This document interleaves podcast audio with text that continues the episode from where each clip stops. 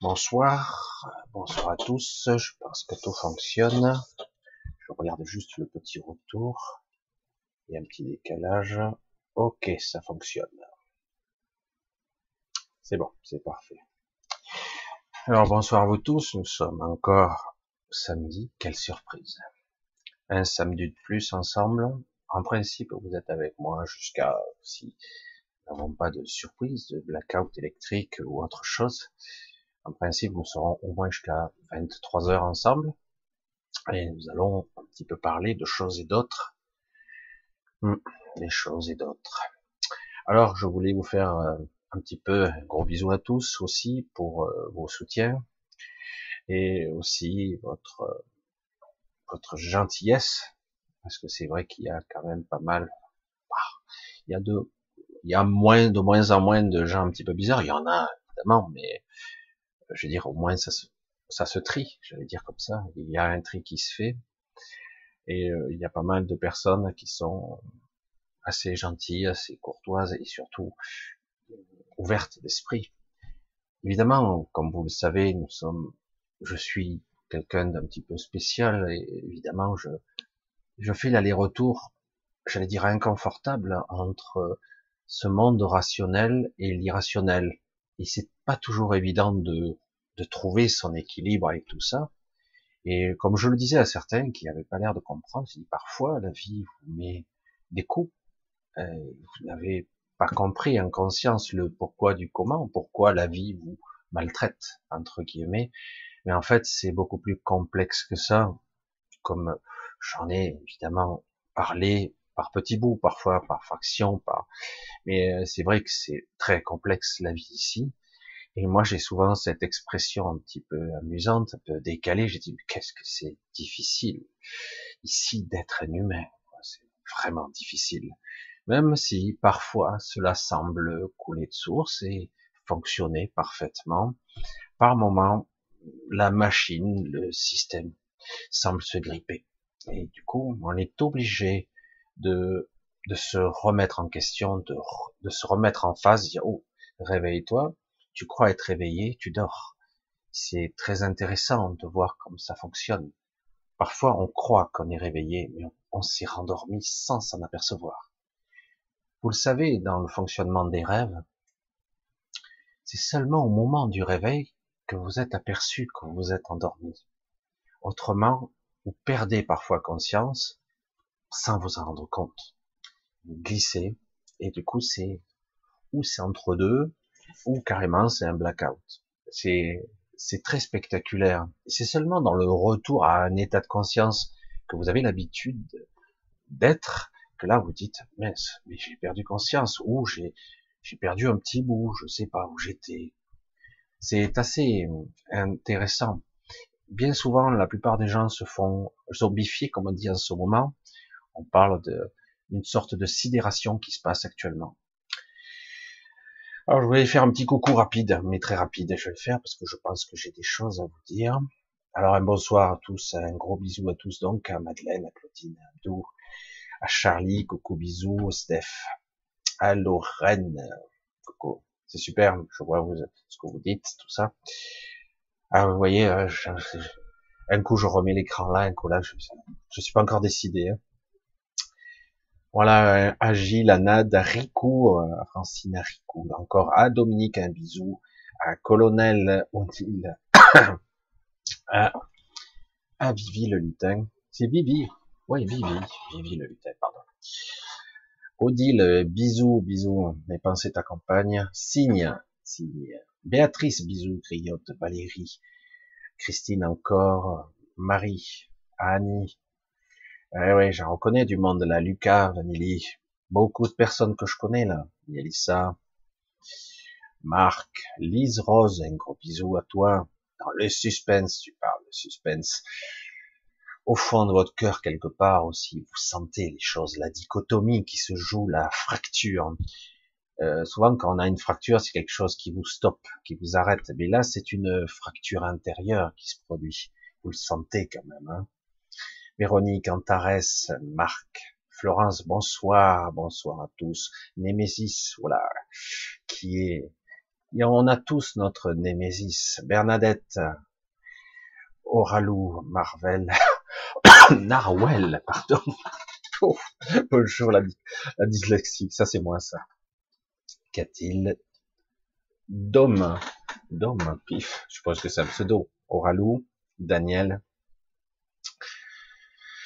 Euh, Marc, bonsoir à Daniel, donc bonsoir à Salvador, à Rachi, donc à Brice, coucou l'ami. Yalous, euh, ça l'a déjà dit, à Marc René Lopez, coucou, re, re, toujours les mêmes, euh, ça tchatche, ça tchatche sur le chat, c'est fait pour ça, j'allais dire. C'est, il est devenu très vivant ce chat, force. Euh, griotte euh, à Marc encore, Catherine, bonsoir à la marmotte, bonsoir encore à Marie, c'est une autre Marie, oui, à Christophe, à Chantal, un bisou à Angie, à Séraphin, Séraphin, Séraphin. Certains séraphins ont dit souvent que certains de ces anges supérieurs étaient déchus et tombés sur terre. Certains ont été détournés de la lumière et d'autres sont devenus des légendes. Mais ceci est une autre histoire. Charlie, bonsoir. David, Marc, Re, Annie, Annie, Fredey, Frey, Oralo, Marc, donc je crois c'est bon. Allez, Sandrine, Plume Noire, bisous. Euh, Payette, Payette, c'est Marc, c'est ton nom Payette. D'accord, Marc. John, ADS, John encore, Blanche, la marmotte déjà pu, Alexis, Florence, j'essaie d'accélérer, hein, parce que gros bisous à tous, je remercie, oui, à tout le monde, Chantal, bisous, ah, Chuchotis, Alex G, Lumière Pure, toujours fidèle, toujours là. Laetitia, Alex G, Lumière Pure, toujours Chuchotis, Lolita, Mad Max. Allez, je vais, euh, Michel, création, Véronique, Diana, et évidemment, évidemment, un gros bisou à Anne-Marie, gros bisou à toi, j'espère que ça va, je sais que t'en as gros sur la patate, comme certains d'entre vous. Gros bisous à vous. Et oui, c'est chargé en ce moment, c'est très chargé. J'ai vu d'ailleurs l'expression passer, euh, coucou à Nani, à Christelle, à Callisto, John encore. J'ai vu euh, passer ici quelqu'un, une fois qu'il été interviewé, je sais plus sur quelle chaîne, qui disait, c'est exactement ça. Oui, oui, c'est vrai, on a un petit répit, mais, mais, mais, mais, on ressent l'épée Damoclès sur la tête à tout moment, ça peut trancher. Alors, c'est toujours un petit peu déstabilisant parce que on pourrait se dire quelque part, oui, euh, il y a une pandémie, il y a une épidémie, euh, mais quelque part, euh, on est obligé de se poser des questions hein, constamment parce que, je veux dire, mais c'est étrange que quelque part il y a aussi une histoire de gros sous et de manipulation, de vaccins, il n'y a pas de traitement. C'est vrai que les personnes faibles sont affectées, je vous le dis ici, elles sont affectées. J'ai appris euh, ce soir que ma mère était positive Covid-19. Et donc, et oui, les personnes, et souvent le paradoxe de tout ça, c'est que quelque part, euh, va-t-on les soigner comme il faut ou est-ce qu'ils vont suivre les directives de il n'y a pas de traitement mais je pense qu'ils feront ce qu'ils peuvent quand même. Et le fait que en fait on n'a pas accès. Euh, c'est assez étrange tout ce mécanisme où en fait on croit qu'on met dans une institution quelqu'un on croit qu'il est à l'abri. Absolument pas c'est même le contraire. Alors on va continuer un petit peu et je vais rentrer un petit peu dans le vif du sujet de la dichotomie ressentie et d'aussi les conflits qui se qui sont ressentis au-dedans et à l'extérieur de nous-mêmes. Euh, le clivage conflictuel de l'évolution encore. C'est un clivage, c'est une, c'est un couperet, c'est un couperet qui est, qui est ressenti chez certains d'entre vous, certains beaucoup, beaucoup, beaucoup. C'est même pour certains euh, irrespirable. Pour d'autres, ça va, ils le gèrent, mais ils ressentent une sorte de pression. D'autres surréagissent, euh, quel que soit le côté où ils se trouvent d'ailleurs.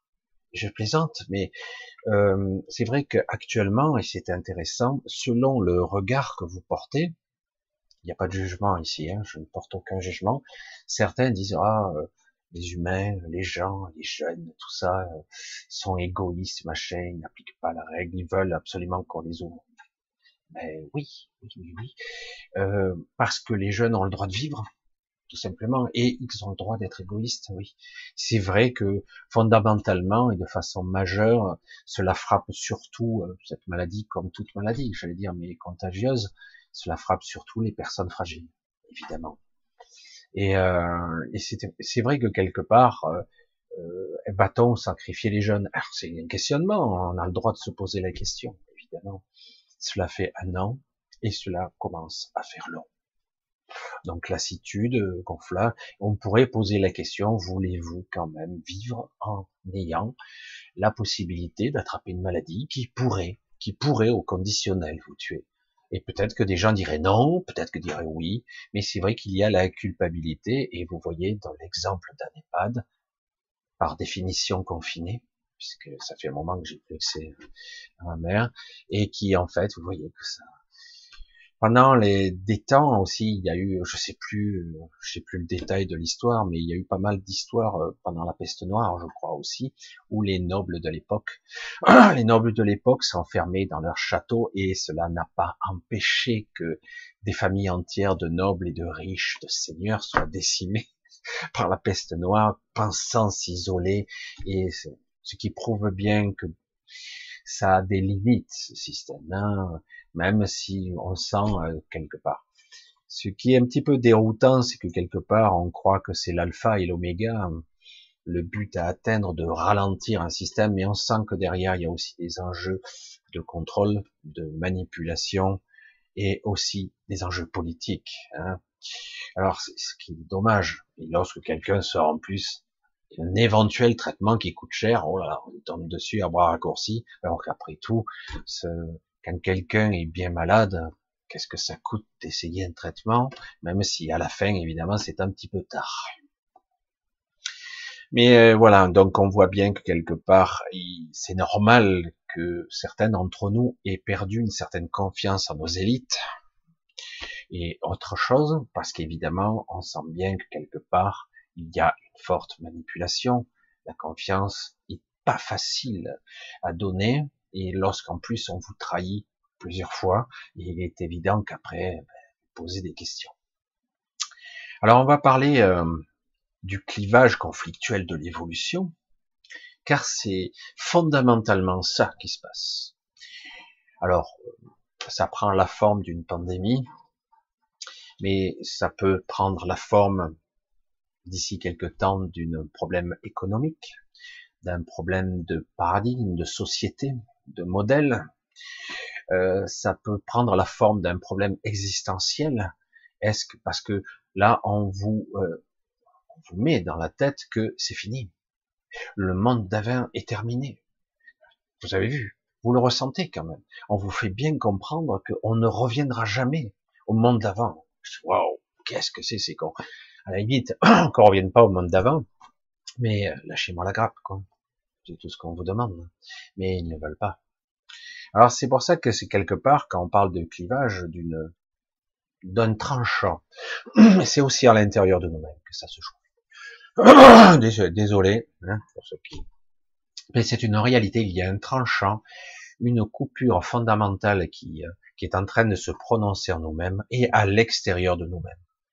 Du coup, il y a euh, des fractures qui vont se jouer dans notre société, qui va probablement être dangereuse dans les semaines ou les mois qui vont venir. Alors c'est compliqué parce que justement se joue un enjeu très complexe. Si certains individus, certains êtres actuellement interviennent, c'est justement parce que des règles ont été enfreintes. Des règles ont été enfreintes au-delà de tout ce qui était prévu. Oui, euh, parfois il y a une certaine tolérance. Oui, c'est toujours délicat et il faut parfois du temps avant que certains interviennent, puisque je vous l'ai dit ici, j'allais dire le décalage temporel, euh, le temps, l'illusion du temps et de l'incarnation de cette illusion, euh, j'allais dire, de notre projection de temps linéaire du début et de la fin est purement illusoire. Et, et c'est toujours assez complexe et d'attendre que d'avoir des secours. Le problème, c'est que ce ne sont pas des secours qu'il y a. C'est surtout que quelque part, le but est de rétablir l'équilibre. Parce que il serait facile de resetter la totalité du chose et de mettre tout le monde dehors, entre guillemets, hein, je vais dire les incarnés. Il m'est arrivé, je le dis, de penser que peut-être ça serait la meilleure option et que chacun irait à son évolution respective.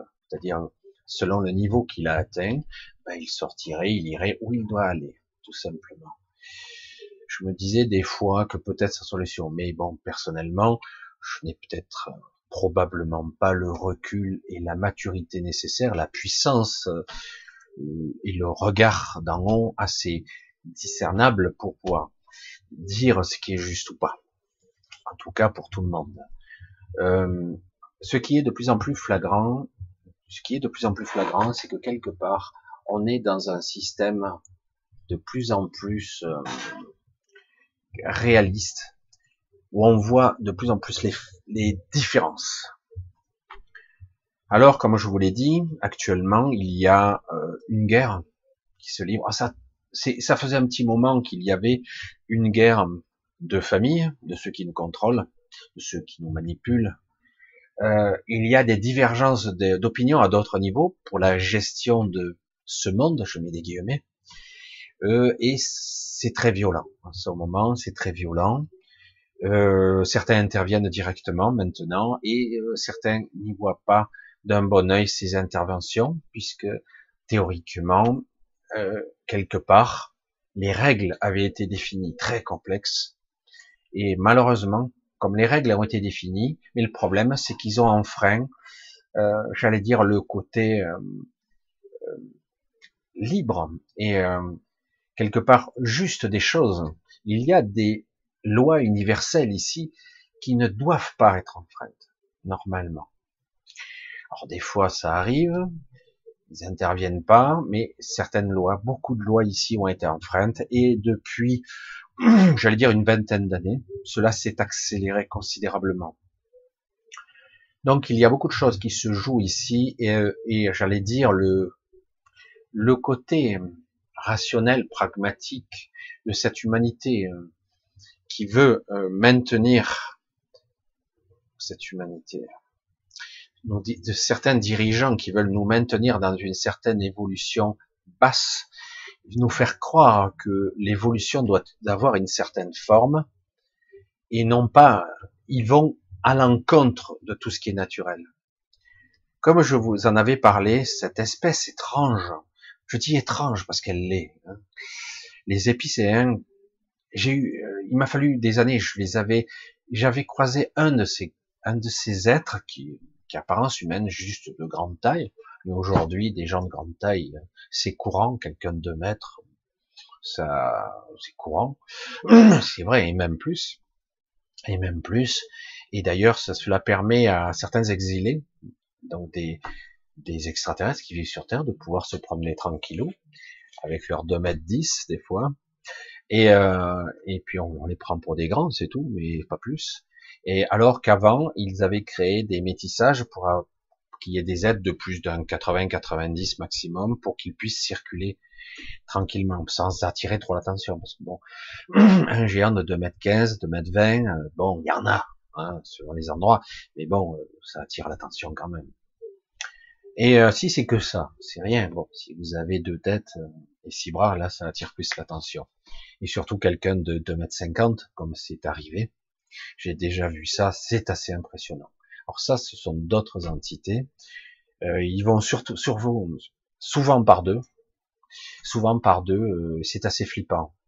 À une certaine époque, on me parlait des grands blonds et on me disait les grands blonds qui en fait étaient basés sur une légende un petit peu euh, plus norvégienne des Vikings, des descendants des Vikings on parlait des grands blonds, et donc il y avait une sorte d'amalgame, disait que c'était des êtres qui nous avaient probablement manipulés au niveau génétique, aidés à la... et qui étaient plutôt du bon côté du manche. Euh. Et j'ai pu constater que c'était pas tout à fait juste et que parfois c'était là partout où ils arrivaient, je me suis retrouvé en face de ces deux deux clones, je sais pas, deux copies carbone de de deux mètres et quelques, vraiment grands, colossal, très jeune d'aspect, euh, avec des tenues un style soie un peu fluo. Euh, c'est très flippant parce que c'était la panique à bord quand même devant eux. Tout le monde avait peur. Hein. Alors, moi je ne veux pas rentrer dans tous les détails de tout ça. Il y a énormément de choses qui se passent sur cette terre. Et euh, c'est vrai qu'il y a une forte influence de l'astral qui euh, ne devrait pas euh, en avoir autant. Beaucoup de channeling sont infectés, ils ont du mal. Alors il y a de belles voix, il y a des voix moyennes et il y a de très mauvaises voix dans l'astral. L'astral Évidemment, on ne peut pas y couper, c'est, on baigne dedans, littéralement. Donc, euh, c'est vrai que c'est pas évident quelque part de s'y retrouver, même si certains nient l'existence de l'astral à certains niveaux. C'est une évidence et, euh, et c'est très difficile parce que certains nous ont fait croire à une certaine époque que l'astral avait été nettoyé. Je vous garantis que l'astral ne peut pas être nettoyé en l'état, puisqu'en ce moment, il n'a jamais été autant pollué. Parce que l'astral était lié à ce que nous sommes. Il lié au monde dans lequel nous sommes. Donc, c'est étroitement lié. Ça fait partie de nous aussi. Donc, quelque part, si nous sommes mal, l'astral est infesté. Mais l'astral n'est qu'un aspect, qu'une facette de cette réalité, de ces réalités qui composent ce que nous sommes notre vie, notre réel, la perception du réel. C'est très complexe parce que normalement, normalement, nous sommes actuellement dans une phase ascensionnelle, évolutive. Et c'est le cas. Du coup, euh, certains d'entre vous, d'entre nous, sommes plus sensibles, plus, plus vulnérables, plus, c'est plus dur. On pourrait croire que le fait d'ascensionner, d'ouvrir, c'est, ça vous augmente vos potentialités, c'est exact, mais quelque part, cela vous rend plus vulnérable parce que, que vous le vouliez ou non, vous êtes toujours physique, incarné. Cette expérimentation n'a pas terminé. Elle est toujours en action.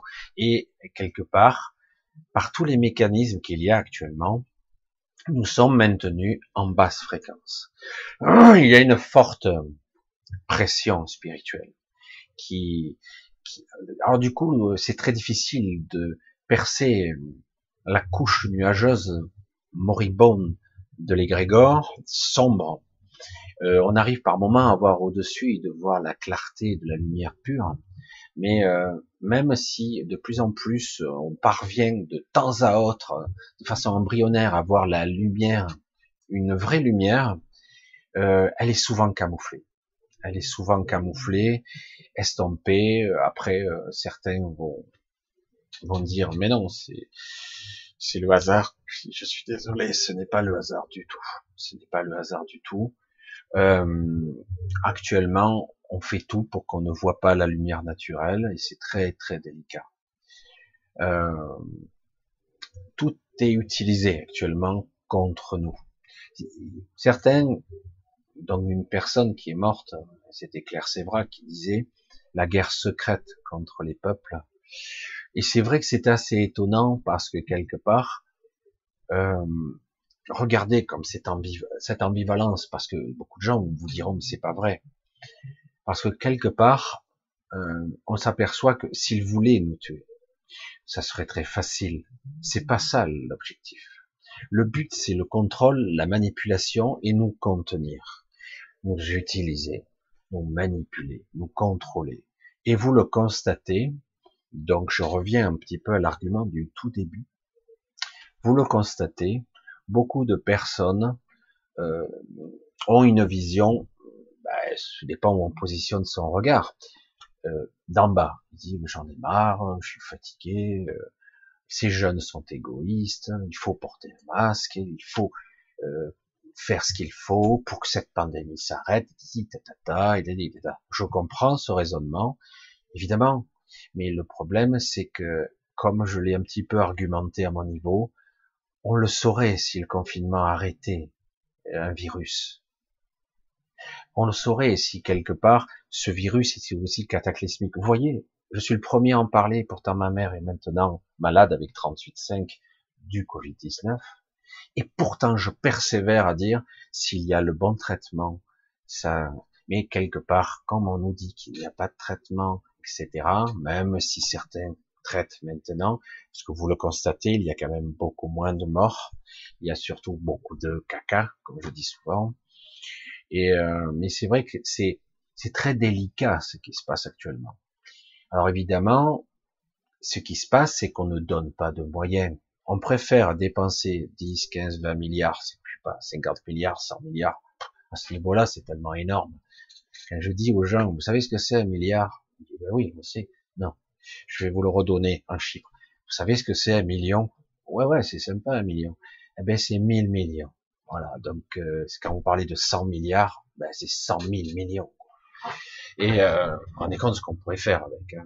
Ne, ne serait-ce que de réinjecter dans l'hôpital avec euh, un petit peu d'argent, des moyens, euh, de l'intelligence. Je sais pas. Je dis pas que c'est pas intelligent. Je pense que certains essaient de faire de leur mieux. Bon, avec des instructions contradictoires et complètement c'est c'est pas la peine. Mais euh, donc c'est pour ça que je dis, je comprends les gens qui croient que avec un confinement, les masques, etc., on arrêterait. Non, ça peut être utile ponctuellement, mais honnêtement et de façon objective, lorsque vous marchez tout seul dans la rue, faut pas déconner quand même. Faut pas déconner. Faut pas prendre les gens pour des cons. Euh, je veux dire, euh, respirer de l'air pur. Euh, euh, ouais, d'accord, air pur. Ça dépend. Si vous êtes en pleine ville, air pur. Ok. En tout cas, respirer de l'air. Hein. Et mais c'est vrai que quelque part, il doit y avoir un peu d'intelligence dans tout ça, et surtout quand quelque part dans le monde quelqu'un se met à sortir, et si on essayait ce traitement, et si on essayait cela, et qui se font casser en morceaux ou traiter de complotistes dans les trois secondes, je dis, bon, on est obligé de se poser la question, qu'est-ce qui se passe? Même de façon rationnelle, en restant sur un monde purement rationnel, physique, classique, le monde qu'on regarde, dire on est obligé de se poser des questions. Ouais, mais c'est pas vrai, c'est un gourou. Moi, j'ai eu cette réaction.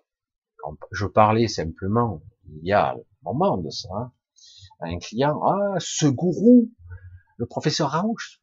Ah bon? J'ai dit, mais c'est pas utile de se faire le perroquet de ce que dit les médias. C'est intéressant de voir qui est-ce, de mener sa propre enquête, et non pas de prendre prédigérer un savoir, comme vous dit, sans développer. On peut se faire son propre avis il n'y a pas à être complotiste là-dedans, c'est juste, merde, quand on a la chance, on a la chance d'avoir des professeurs en France qui sont imminents et intelligents, mesurés, des docteurs même, euh, merde, on les écoute, c'est le minimum quand même. Le mec, il est compétent, il a un CV long de 3 km et on le, on le traite comme de la merde. Et on a des gens qui se disent experts, qui lui crachent à la gueule. Il y a un truc qui cloche là, non? Si on reste encore sur un regard plus basique. On a le droit de se poser des questions.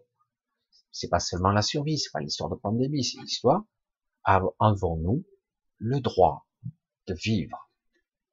C'est bête, hein Parce que si vous faites déprimer tout le monde, que vous détruisez, on a des dommages collatéraux qui sont incommensurables. Oui, il y a des morts, comme toujours.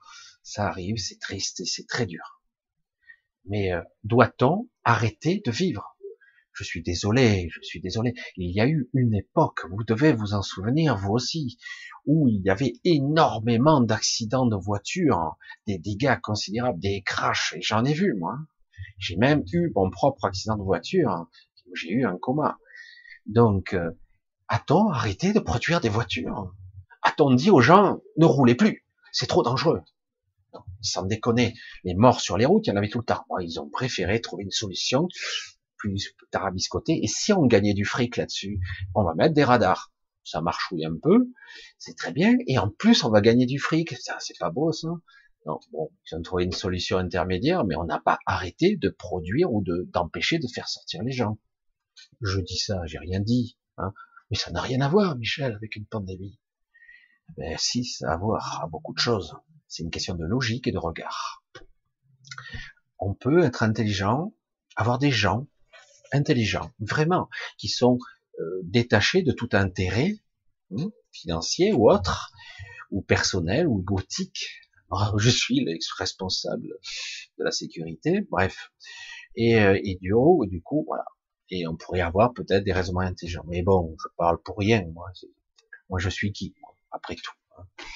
Moi, je n'ai pas la réponse à tout, mais c'est vrai qu'un peu d'intelligence, de la vraie intelligence serait intéressant. Et du coup, on est bien obligé de se poser des questions sur une élite qui détruit vos vies, certains plus que d'autres. Ils essaient d'aider, mais des élites qui détruisent des vies. Certains, des jeunes, des gens qui sont fermés dans, dans 9 mètres carrés, euh, il y a des jeunes qui ont plus d'argent, qui savent plus, ils ont plus de projection. Ils ont ce qu'on appelle vulgairement l'incertitude du futur. On ne sait plus. Qu'est-ce que je vais devenir? Qu'est-ce que je vais faire? Est-ce que j'en ai envie d'ailleurs? L'incertitude. Et on a des suicides, on a des gens, on a des sociétés, des bars, des restaurants, des discothèques, des salles de sport, que sais-je. Il y en a tellement. salles de culture, des cinémas. Il y a tout qui ferme. Il y a rien. Il n'y a plus rien qui tourne. Il n'y a plus rien qui marche. Et à un moment donné, les images collatéraux, ils sont incommensurables. À un moment donné, je dirais, il y a un problème. Il y a un souci là. Euh, donc il y a une incertitude sur l'avenir et on a l'impression que cela ne se terminera jamais, même avec euh, le 30e confinement. Alors en ce moment, il y a des conflits assez étonnants qui se passent, et vous l'avez constaté, ça y est, ça sort bien maintenant, tous les laboratoires, tout le monde se met sur les starting blocks, tout ça, et euh, vous voyez, euh, on a prévu ça, ou 400 millions de doses, machin, oh, putain, qui dit mieux? Ah, ben, Ils se vendent au plus offrant, etc. Et au final, bon, ben on vous livrera, une fois que le contrat est livré, qu'un quart et dans trois mois. putain, mais qu'est-ce qui se passe? Alors, c'est étonnant, je vous l'ai dit, euh, il y a des soucis avec les livraisons, il y a des soucis avec la formule, et surtout, euh, il y a beaucoup de problèmes ici et là avec certains ADN. Voilà. Euh, actuellement, il y a, je sais pas qui ils sont, j'en sais rien, des attaques sporadiques ici et là dans le monde, puisque certaines usines sont dans des pays occidentaux, mais d'autres ne sont pas dans des pays occidentaux. Et, euh, et donc, euh, chaque, ces usines ben, sont mystérieusement mises hors service, euh, etc. Et il y a d'autres cas où ils ne veulent pas pour l'instant parce qu'il y a des effets secondaires qui n'étaient pas prévus. On ne parle pas que de décès, là, on parle aussi d'effets secondaires imprévus. Et oui, et oui. Celui qui voudra enfermer la vie dans une bouteille n'est pas encore né. Je, je le dis de façon humble, humble. Celui qui prétend qu'il pourra contrôler l'ADN n'est pas encore né. C'est vrai que, parce que même celui ou ceux qui ont créé le, l'alpha, le premier homme, un certain Adam, Adam et Ève, hein, c'est une légende. Non, c'est vrai que c'est le darwinisme, c'est l'évolution. Mais celui qui a créé le premier homme croit que celui qui veut. Vous croyez qu'ils ont réussi du premier coup? Mais non, croyez-moi, il y a eu énormément d'échecs. Ça s'est pas fait du premier coup, malgré une technologie de folie. Et malgré tout ça, on tend vers une évolution quand même. Merde.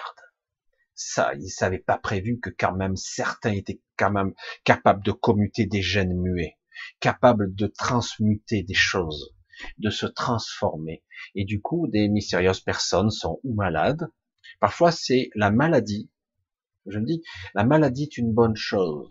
Parce que la maladie, en réalité, nous, nous transforme, nous modifie au niveau de l'ADN, au niveau de notre fonctionnement, euh, fonctionnement vital. Tous les fonctionnements de la, de la phase vibratoire de certaines fréquences comme certains organes, on parlait de symphonie des organes, eh crée une sorte de, de, de, symphonie étrange qui fait vibrer la matrice. Tout est en corrélation, évidemment. C'est une alchimie très complexe. Là, il joue un jeu dangereux parce que c'est le kit double. Si ça marche pas, ça clash, mais de toute façon, comme je l'ai toujours dit, vous n'enfermerez jamais la vie dans une boîte. Transhumanisme, eugénisme, les deux. Les épicéens sont ça, sont l'incarnation, l'émanation de ça, une distorsion de la vie. Même, je l'ai déjà dit, j'ai prononcé ce mot, c'est l'anti-vie. Parce qu'il y a une déconnexion. On a affaire à un simulacre de conscience très évolué, très élaboré, très ancien, mais ça fait belle lurette qui n'évolue plus. Évidemment, ils ne peuvent pas évoluer. Ils ne peuvent pas. Ils sont juste très puissants depuis des milliers d'années, peut-être plus, parce qu'ils existaient depuis. Et euh, mais le problème, c'est qu'ils n'évoluent pas. Évidemment, ils ne peuvent que simuler la vie, avoir l'illusion d'exister, l'illusion de la conscience. Et je suis fait pour vous parler de ça parce que justement, beaucoup d'humains actuellement sont comme ça. Pas aussi évolués, mais ils sont comme ça. On peut parler de pervers narcissiques. Dans certains cas, je parle des vrais, hein, parce que c'est pas parce que quelqu'un est un égoïste qu'il est forcément un pervers narcissique. Euh, un portail organique, etc. Et il y a énormément de gens qui sont comme ça, qui ne peuvent pas évoluer ni exister. Ils ont juste une intelligence pragmatique. Un jour, quelqu'un m'a dit, Michel, euh, cet individu, euh, je ne te crois plus toi parce que lui est beaucoup, beaucoup plus intelligent. C'est une encyclopédie sur pattes. Il sait tellement de choses. Il a emmagasiné avec une mémoire plus ou moins photographique, synthétique, due à son autisme, etc. Je dis, ouais, j'en ai connu, j'en connais un comme ça. Euh, c'est impressionnant. C'est certes. J'ai dit, oui, mais euh, l'assimilation, moi, à ce compte-là, je vais aller loin dans la bêtise, certes, dans la caricature sûrement, mais lorsque vous tapez sur Google, vous pourrez vous dire, putain, qu'est-ce qu'il est intelligent Google, je peux taper n'importe quelle question, il me sort 3000 réponses, voire des millions de réponses. C'est impressionnant, qu'est-ce qu'il est intelligent Moi, pour moi, ça n'a rien à voir. Après, on nous dit, mais non, il y a plus. Oui, il y a l'état de conscience, l'état vibratoire, la capacité de se, de sortir de son corps, etc. et de comprendre, de comprendre par un état de conscience modifié qu'on n'est pas ce corps. Et donc certains l'expérimentent, ils essaient de l'expliquer à leur façon. Moi je le dis, la première erreur fondamentale, c'est bien qu'il existe des gens encyclopédies. C'est bien qu'il existe des gens inspirés. C'est bien qu'il existe des gens plus pragmatiques. C'est bien, c'est une société parfaite, elle est harmonieuse. Il faut pas non plus rentrer de lui c'est tout, donc les autres savent rien. Je, euh, suis désolé, tout est utile ici. C'est ça la pluralité, c'est ça la, richesses, comme les ethnies, les origines, les races. Fabuleux. Merde, je ne voudrais pas vivre dans un monde où tout le monde ressemble à tout le monde. Putain, c'est décourageant, c'est flippant. Je dis, mais moi, comme je l'ai déjà dit, je le redirai.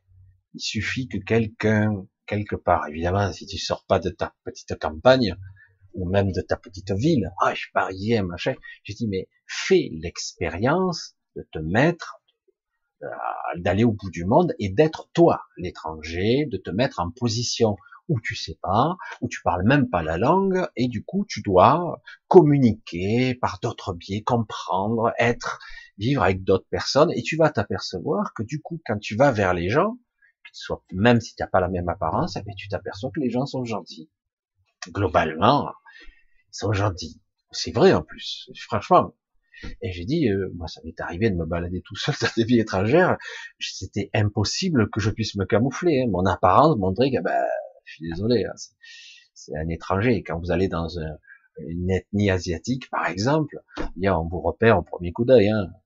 Et, euh, et, donc quelque part, je me suis jamais senti en danger plus que ça. Je dis pas que ça ne peut pas arriver comme partout, mais quelque part, c'est là qu'on réalise qu'en fait, on entretient des clivages, des séparations, et on fait croire que lui est en conflit avec lui. On a des informations tronquées et erronées parce qu'il y a la politique, il y a les enjeux économiques, il y a toutes sortes d'histoires et on clive, on sépare, on ferme comme des frontières et coup on nous dit l'autre est différent, méfie-toi.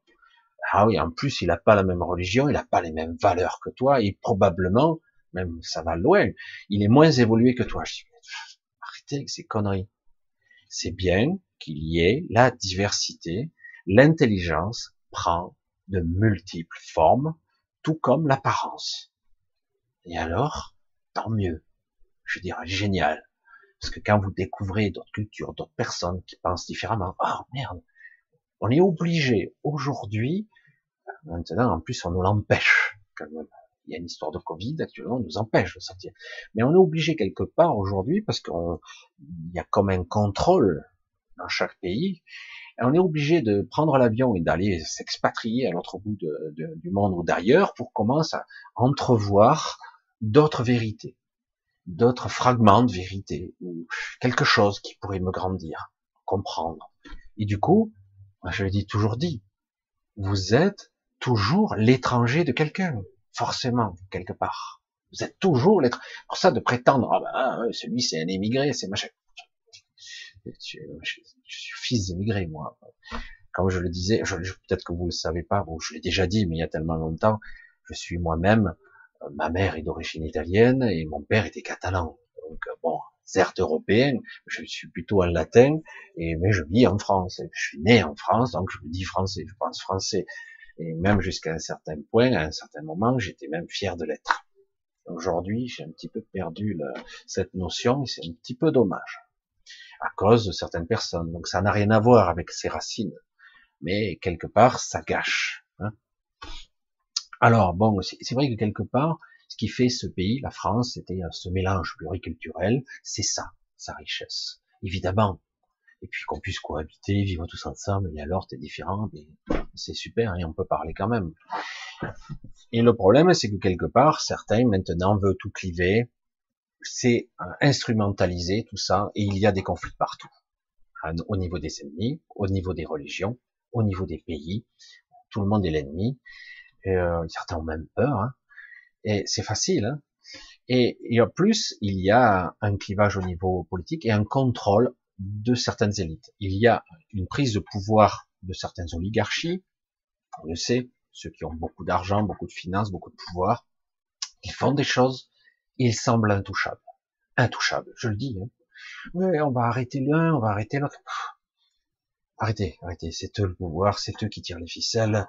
Euh, ce qu'il faut arriver, c'est qu'à un moment donné, ce système s'adapte.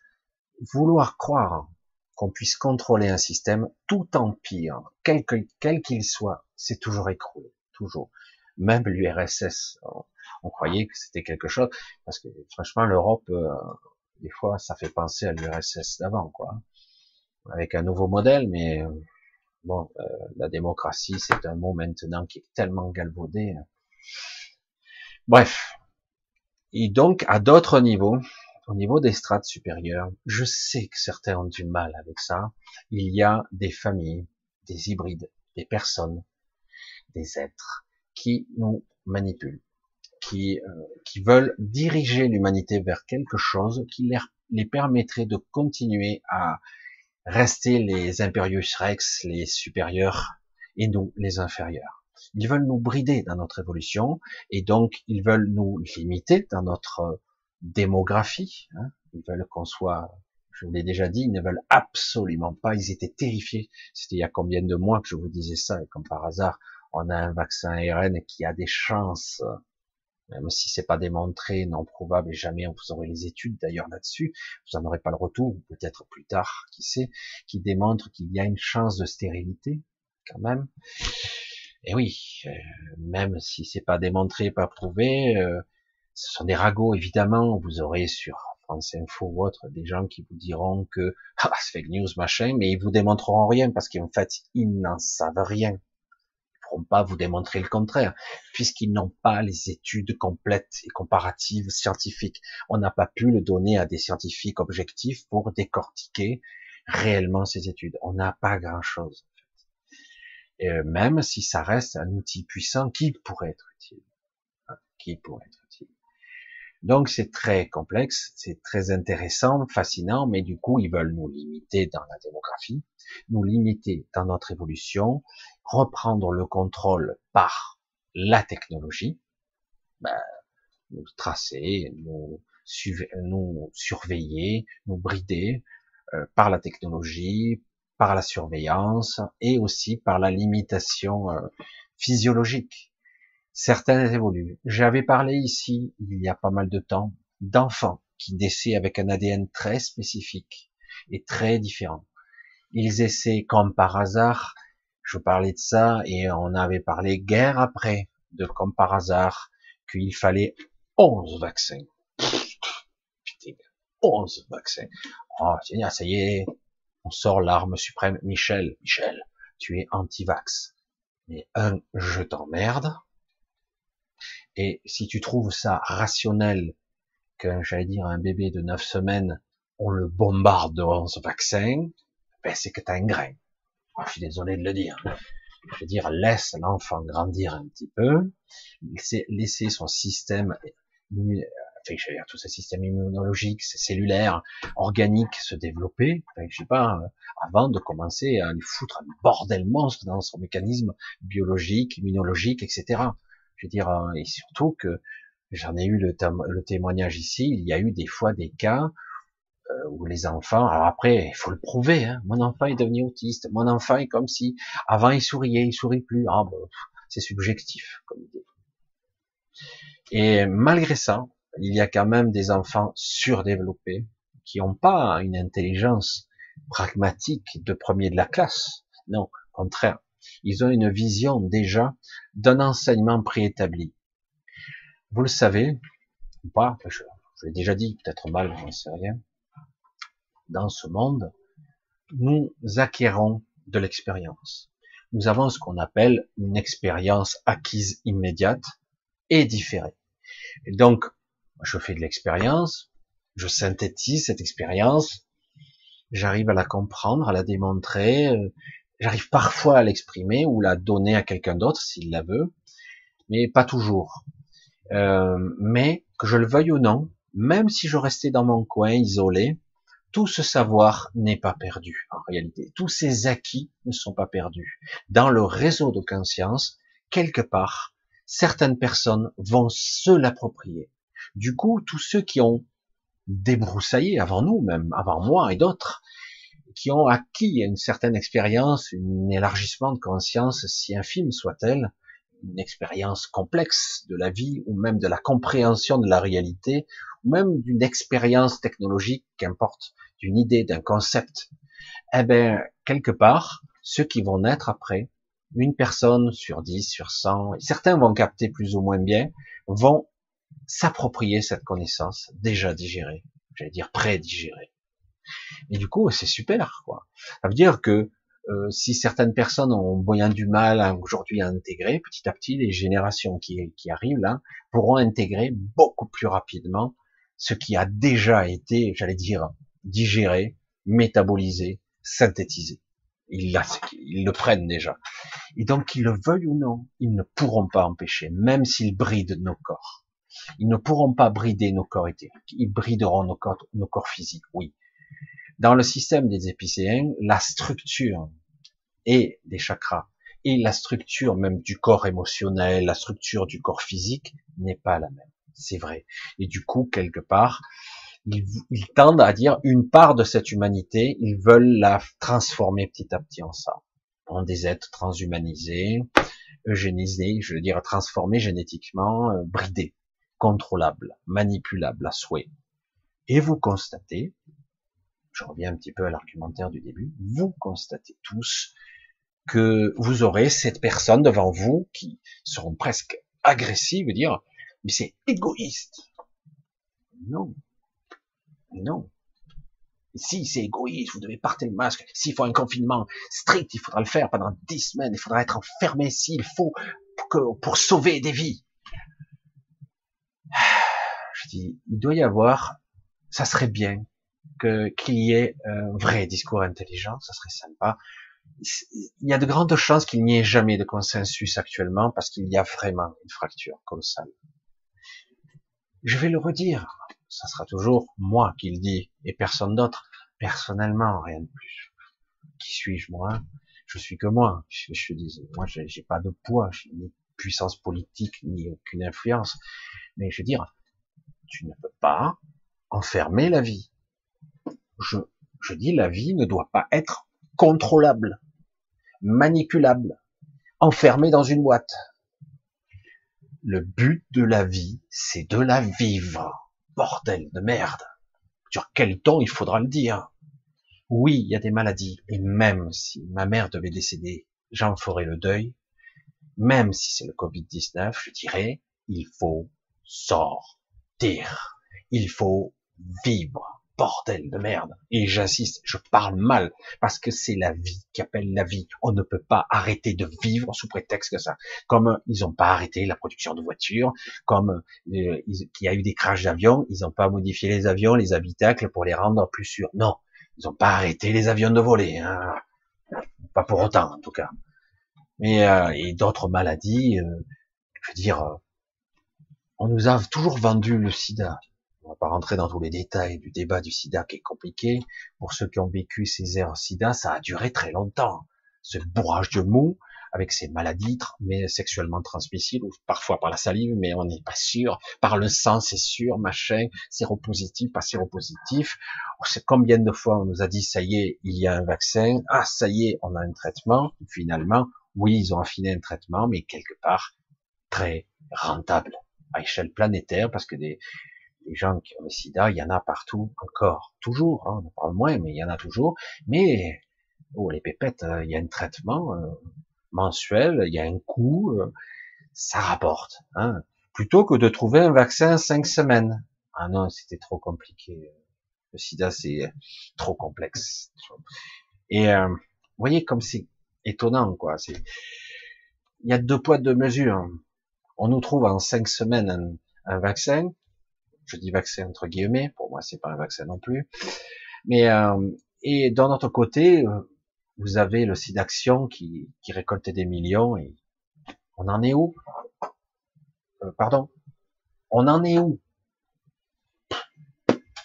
Non, on a trouvé ci, on a trouvé ça. je ne sais rien. J'ai l'impression que ça avance pas.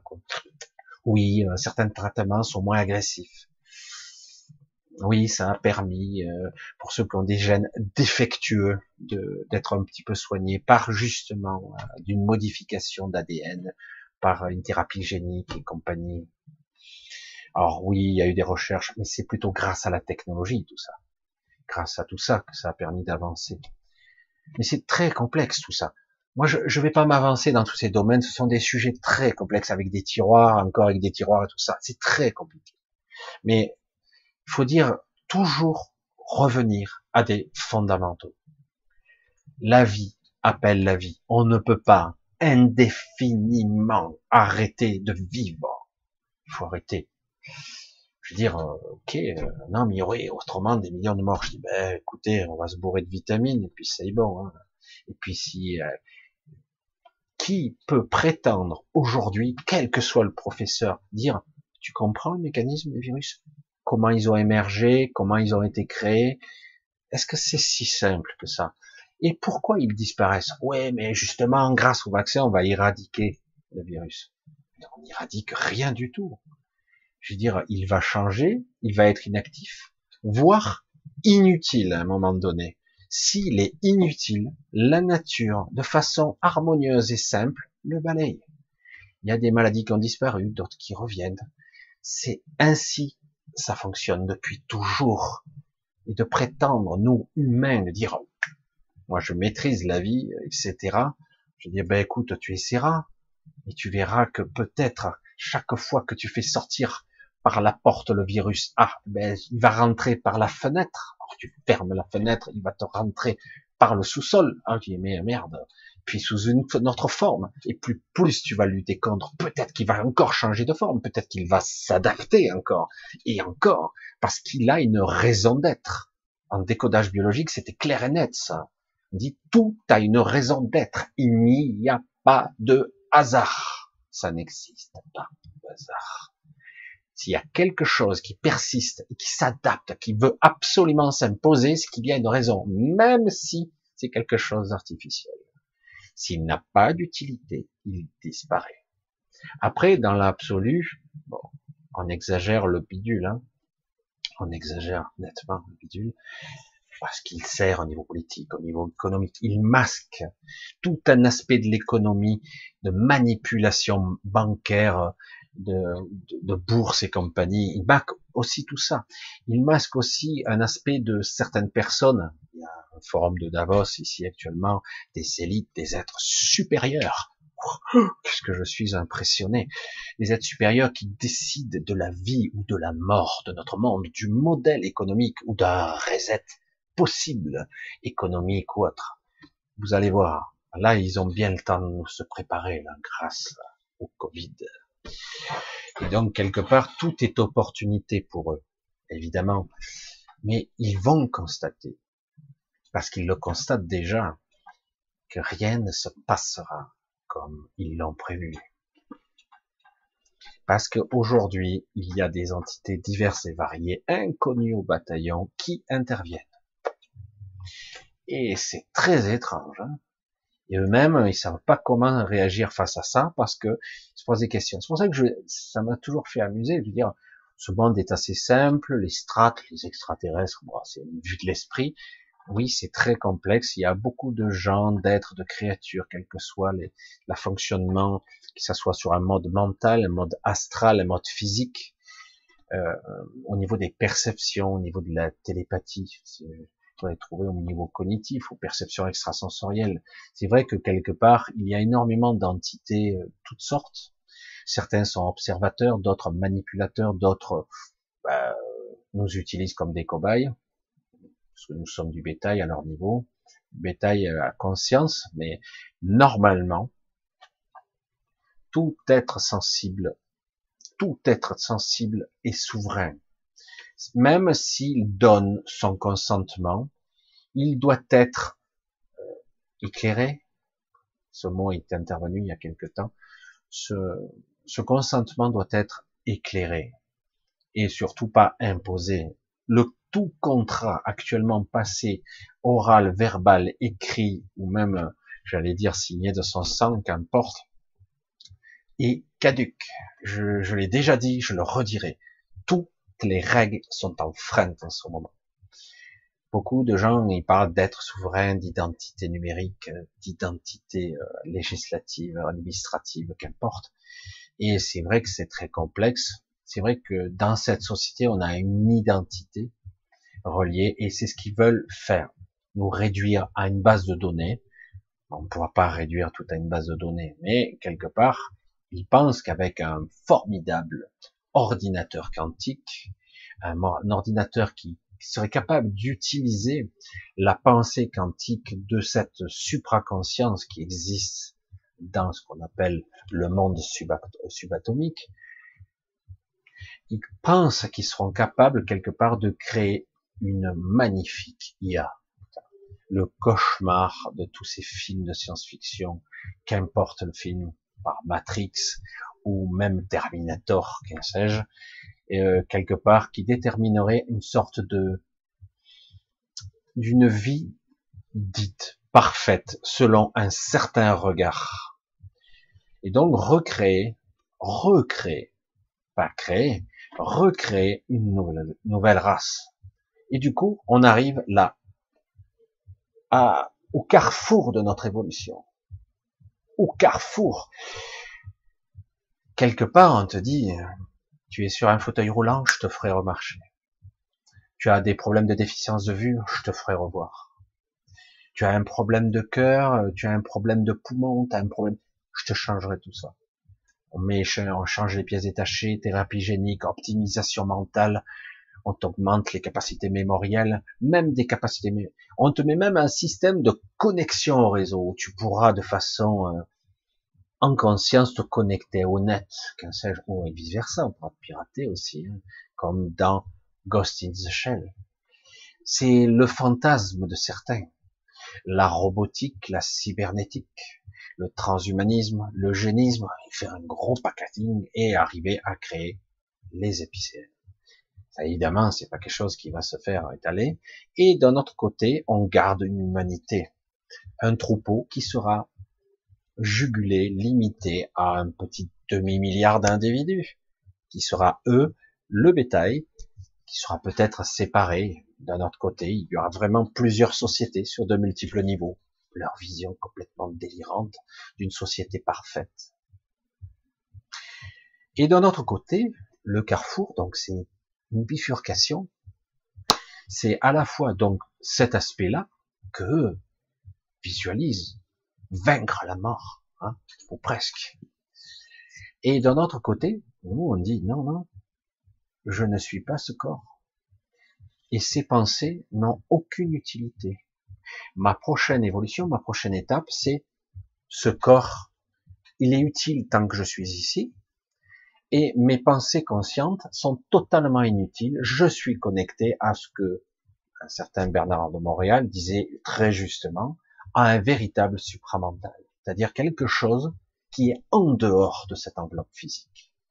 En dehors de ce cerveau cognitif, de réflexion basse mentale, basique, qui est utile. Mais du coup, tu ne penses plus. Tu es dans l'intelligence pure, la véritable intelligence rationnelle, la conscience. C'est ça la conscience. C'est la véritable intelligence. C'est la véritable connaissance de soi. Et du coup, tu utilises tes corps en conscience. Tu utilises ta réalité. Tu l'appréhendes, tu la touches avec ton esprit, tu la perçois. Ça, c'est l'humain tel qu'il devrait l'être, en tout cas. Moi, je veux dire, tu peux être optimisé, boosté avec les soi-disant, avoir la capacité de Google dans ton cerveau, avoir une vision avec zoom et peut-être même un microscope, je sais pas, une vision infrarouge avec ton œil, l'homme bionique, avoir une capacité de vivre plusieurs siècles, peut-être même des millénaires, mais en réalité, tout ceci aura une limite technologique. C'est pour ça que j'ai souvent opposé, ici, opposé, je sais pas comment le dire autrement, une civilisation dite avancée, très avancée, très puissante, basée sur la technologie, une certaine avance, une certaine forme d'intelligence, et de l'autre côté, des anciennes qui ont évolué en autre, qui ont refoulé ça. Peut-être qu'à un temps reculé, on les a pris pour des sectaires, les magaliennes, qui elles sont basées sur l'harmonie, la connaissance de soi, le contrôle et la manifestation, la modélisation d'un corps sur mesure. Imaginez un peu la connexion subtile je peux me projeter n'importe où, quelle que soit la phase ou la réalité, par la puissance de mon esprit. Je peux aller dans un monde complètement qui serait, pour ce corps, empoisonné. Je ne pourrais pas respirer cette atmosphère, je ne pourrais même pas subir les radiations solaires, mais je créerais un corps spécifique pour cette planète j'ai la capacité de modéliser, de créer un corps sur mesure, un réceptacle à ma conscience temporaire qui pourrait aller là ou ailleurs. Je pourrais aller me créer un corps purement d'énergie pure pour aller simplement aller sur des étoiles et être une, créature nucléaire, une créature d'énergie extraordinaire. Je peux créer. Il n'y a aucune limite, ou presque. Alors que là, avec la technologie, on nous fait, on nous vend ça comme la panacée. Bah, j'ai dit super. Dans un premier temps, tu as perdu tes membres, des membres cybernétiques euh, aussi bons, sensitifs, capables de percevoir aussi, hein, et euh, avec plus de force et plus d'endurance. Pourquoi pas Pourquoi pas? Mais en tout cas, ce n'est pas ça notre véritable évolution. Jamais. L'évolution, c'est toujours cette conscience avec science, cette omniscience, cette intelligence. La véritable intelligence, elle est là. L'intelligence avec conscience, l'intelligence véritable, ce chemin. Et après, j'allais dire, c'est vous qui choisissez, quelque part, parce que là, cette humanité va inéluctablement se scinder il va y avoir ceux qui, voilà, c'est le monde rationnel, ils ne peuvent pas en démordre, c'est impossible, l'invisible n'existe pas, corps énergétique, astral, télépathie, arrête des conneries, il n'y a que la technologie et la science basique, comme on dit. Oui, la science peut être intéressante, mais la conscience, c'est pas mieux. Hmm?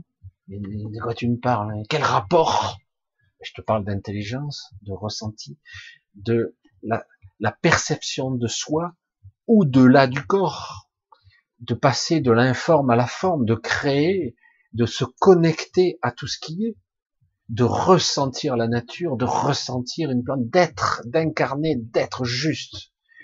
Putain, tu imagines, c'était, je dire, attends, euh, et c'est là qu'on réalise, après, quand on a parfois eu, j'ai eu cette chance de façon probablement primaire, primaire, je suis sûr que c'est très faible, d'être connecté par moment à l'environnement, au milieu dans lequel vivait, et du coup de dire, mais c'est une évidence que je ne fais, je ne suis pas séparé de la nature. J'en fais partie. Je ressens cette nature et je ressens mon corps. Je ressens ce que je suis. J'interagis avec. Je ressens, je perçois avec tous les sens ça. Oh, c'est énorme, c'est génial, c'est riche. C'est, j'allais dire presque jouissif, parce que d'un coup on se dit, mais tout comme euh, quelqu'un qui me disait, mais Michel, l'humain, il est aveugle. Comment ça, je suis aveugle? Je vois, je vois les meubles, je vois les arbres. Tu es aveugle. Ah, putain, merde. Et du coup, euh, c'est vrai que c'est très étrange, je veux dire. même sourd. Oh, on peut on peut parler des, des bandes de fréquences, mais au niveau visuel, c'est pareil. Tu ne vois pas ce que tu vois, ce que tu regardes, tu ne le vois pas. Ah, répète-moi ça au ralenti. Non, tu vois avec tes yeux, mais cette information est transformée en signal électrochimique, décodé à l'arrière de ta vraie vision qui est derrière, puis reprojeté dans ton écran mental, passant au travers de tous les filtres de ton mental, de toutes les croyances, de toutes les, les limitations, de tous les bridages qu'il peut y avoir. Que vois-tu réellement? Ce que tu, ce que ton mental comprend, appréhende, ou ce qu'il est programmé à voir. Donc euh, finalement, il pourrait y avoir un truc, comme je l'ai déjà dit bien souvent, il pourrait y avoir un truc à côté de vous, vous ne le verriez pas si votre cerveau est programmé pour ne pas le voir. Donc on est sourd, aveugle, on est connecté à rien et finalement on est en adescence pitoyable, bridé à un niveau ridicule. Alors du coup, dès qu'on vous ouvre un peu les vannes, on dessert le truc, regarde, quitte un peu ton corps là, prends ton corps éthérique, viens, suis-moi, viens. Oh, du coup, vas-y doucement, hein, parce que c'est fort, quoi. Ah bon? toi, tu, te la pètes un peu, tu crois avoir l'habitude, du coup, tout te passe au travers, tu te dis, putain, ah ouais, c'est ça, quoi. C'est ça la vie, alors. Eh ouais. C'est ça, exister. Exister. Et du coup, c'est compréhensible, hein, mais, mais du coup, on se dit, mais quand tu reviens dans ton corps, tu reviens ici, tu te dis, waouh, merde, mais je ressens rien, c'est horrible. C'est quoi ce corps là En plus, il fait mal, il est endolori, il est lourd, il est pénible. Le but, euh, c'est vrai que, écoute, tu te dis, bien, ce monde, vraiment, il est costaud, quoi. C'est très limitant, très frustrant. Et euh, alors, du coup, on peut arriver à ouvrir un peu ici, mais, sur... mais c'est vrai que, comme je l'ai dit, peut-être à mon niveau, euh, je ne pense pas Aujourd'hui, ma conviction avance de plus en plus vers cette voie-là, qu'il faille transmuter ce corps comme certains le voulaient, le modifier pour le rendre plus performant. Je parle pas avec une version artificielle, une version naturelle, c'est-à-dire de purifier son corps, de le nettoyer ou euh, de le faire évoluer vers un, corps, je vais dire plus, de, un corps cristallin, ce qui est magnifique aussi. Moi, je dis, je suis désolé, euh, moi je lâche ce corps derrière moi. Je, n'en veux plus. Je n'en vois pas l'intérêt. Il vivra ce qui vivra, j'apprendrai ce qu'il y a à apprendre le plus possible, je vais développer ma conscience au-delà de tout ce que je peux, malgré tous les, toutes les limitations que je sens, que je perçois en moi, les croyances, les certitudes qui n'en sont pas en fait, des fausses certitudes. Après, l'illusion que j'ai de contrôler quoi que ce soit, l'illusion que j'ai des choix, que je fais des choix en conscience, c'est là que tu te dis merde, mais c'est pas génial quoi. En fait, je suis libre de pas grand chose. Ah. c'est le moins qu'on puisse dire. Et c'est vrai que cette révélation, pour ceux qui commencent à le percevoir, c'est oppressant, c'est horrible, c'est une prison quoi. Je dis mais c'est quoi une prison pour mon esprit? Exactement. Comment se libérer de tout ça C'est vrai que c'est pas évident, quoi. Mais déjà, le fait de le découvrir, même si c'est très désagréable, ça permet d'ouvrir des portes, comme on voit ou ça, ça ouvre des portes, forcément. Et du coup, de remettre en question certaines faits comme étant une réalité. Je trouve, personnellement, que ces histoires depuis quelque temps, et notamment du Covid, a permis de mettre en, en évidence qu'il y a de la manipulation. Pour ceux qui veulent le voir, hein, ceux qui disent que tout va bien, alors, ils gardent bien leur face, qu'il y a du mensonge, qu'on nous prend pour des cons. Même s'il y a un fondement, il y a une maladie. Mais de là à broyer des vies, à détruire toute, toute l'économie planétaire, en tout cas la France, en tout cas à notre niveau, à détruire des vies, des, à les rendre, je dis, mais pas un deux poids, deux mesures, là, je sais pas encore, ne peut-on pas faire autrement? Ah non, c'est impossible. Il y a des gens qui m'ont parlé ouvertement, euh, je m'enguis d'être vacciné, Michel, j'ai tellement peur. Oh, merde. Je dis, si tu dois attraper le Covid, tu l'attraperas. Si tu dois mourir, tu mourras. Et si tu dois pas mourir, tu ne mourras pas. Tu crois que le vaccin va te sauver la vie? Oui, ils le disent et tout. Ils disent quoi? Ils disent que si on est vacciné, on aura moins fort. Je dis, oui, oui, j'ai des trucs des vaccins, j'entends ça depuis que je suis enfant. Hein, ça. Puis on s'aperçoit qu'en réalité, ah, on a beau vacciner contre la grippe, il y a eu des années où il y en avait des quantités astronomiques de gens qui étaient malades de la grippe quand même. Et pas qu'un peu, hein. Mais bon, la grippe a disparu, disparu complètement. On sent bien que c'est utilisé, c'est voilà. C'est très compliqué tout ça parce que quelque part, on est vraiment à un carrefour évolutif et on devra se délester d'une partie de nous-mêmes qui nous, qui nous fait souffrir, qui doute. Cette partie, j'allais dire, trop rationnelle.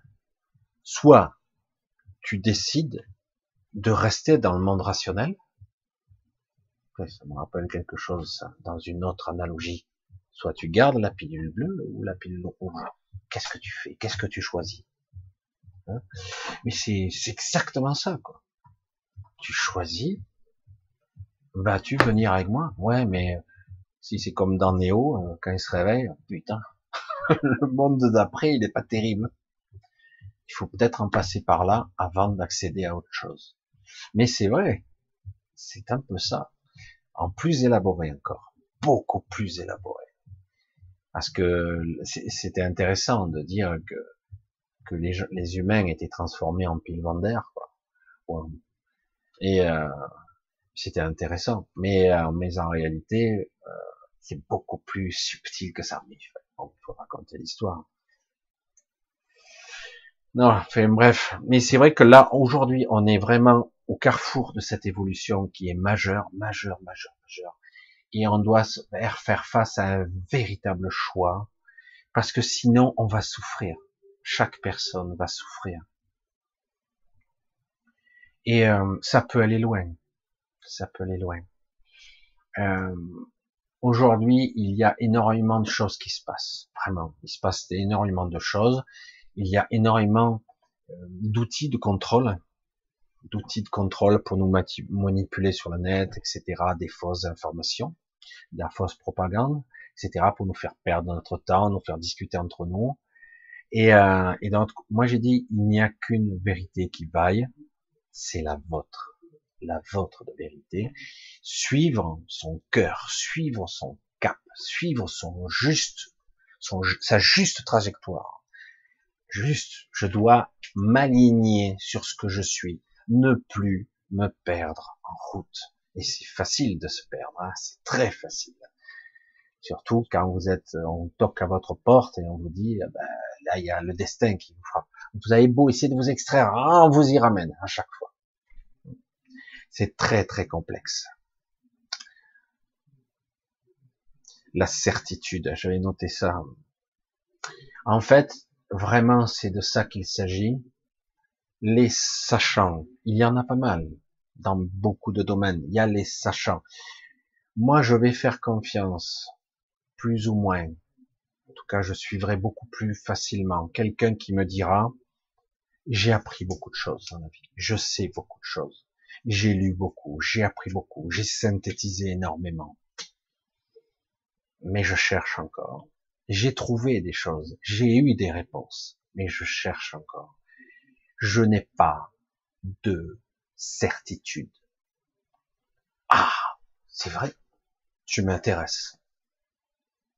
Parce que les gens qui sont pleins de certitude, il faut les fuir. Tu sais? Ah ouais. Ouais, on pense que... C'est toi qui payes les conséquences.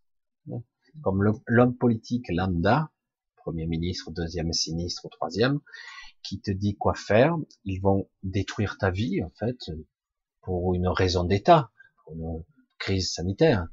Mais lui, confortable, hein, tranquille, lui, il n'a pas de baisse de salaire, il n'a pas d'incertitude sur l'avenir. Monsieur Trou du cul, lui, il a sa retraite garantie à perpétuité, quoi. Hein. Lui, tranquillou, quoi. Lui, il n'y a aucun stress. Il ne sait pas ce que c'est crever la dalle. Il ne saura jamais ce que c'est manquer. Et il se permet de détruire vos vies. Il pourrait au moins trouver quelques mots un peu plus humains. Mais non. Il le prend de haut et de très haut. C'est ça qui me, c'est ça là, c'est dégueulasse, c'est dégoulinant. Voilà. Et je resterai là-dessus parce que j'ai pas envie d'infester la, la, vidéo de, de pensée moribonde, mais c'est la réalité. Des gens qui sont à l'abri de tout, et tranquilles, hein, ils vont décider de votre sort.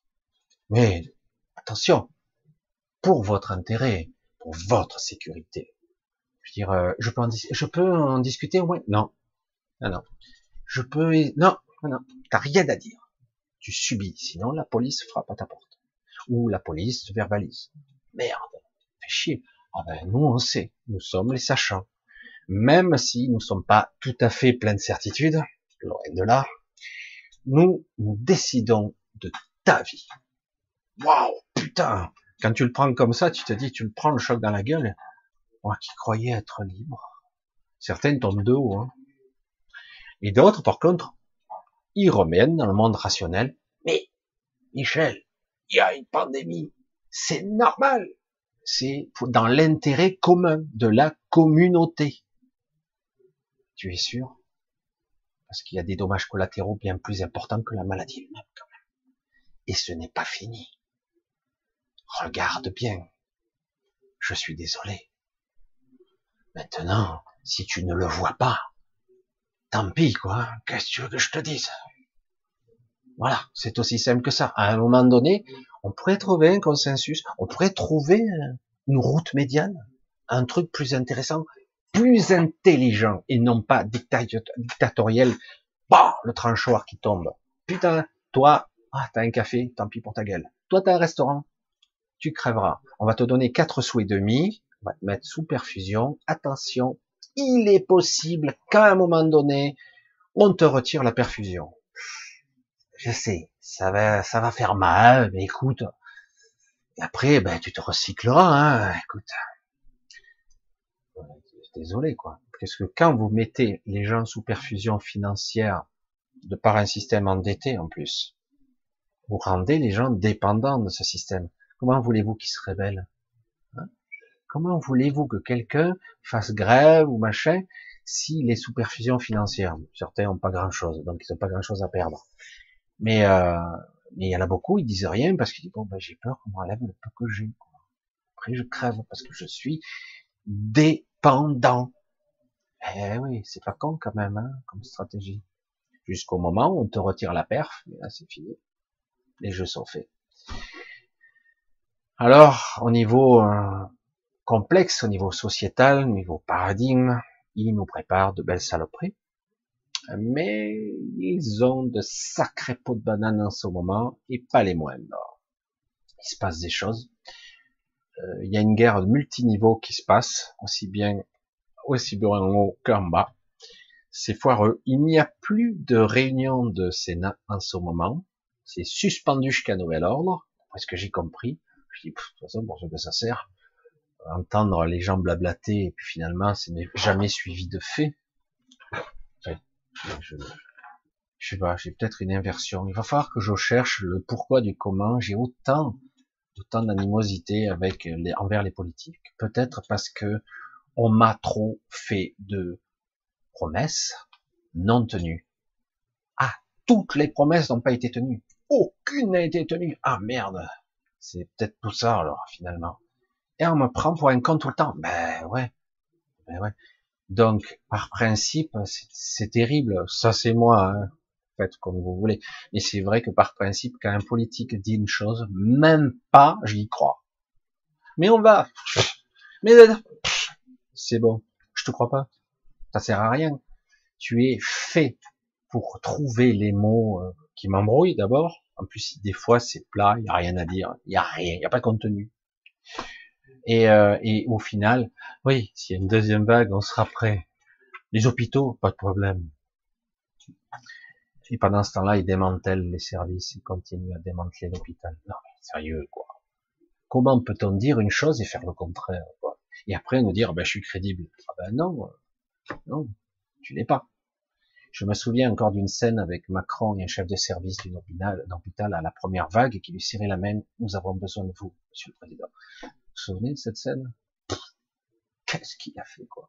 Mais on a fait plein de choses on fait des études, on fait des, trucs, on a mis une commission en place d'experts, on a mis un système qui coûte, je crois, 800 millions d'euros juste pour qu'on réfléchisse aux tenants et aux bâtissants pour le truc de la pandémie.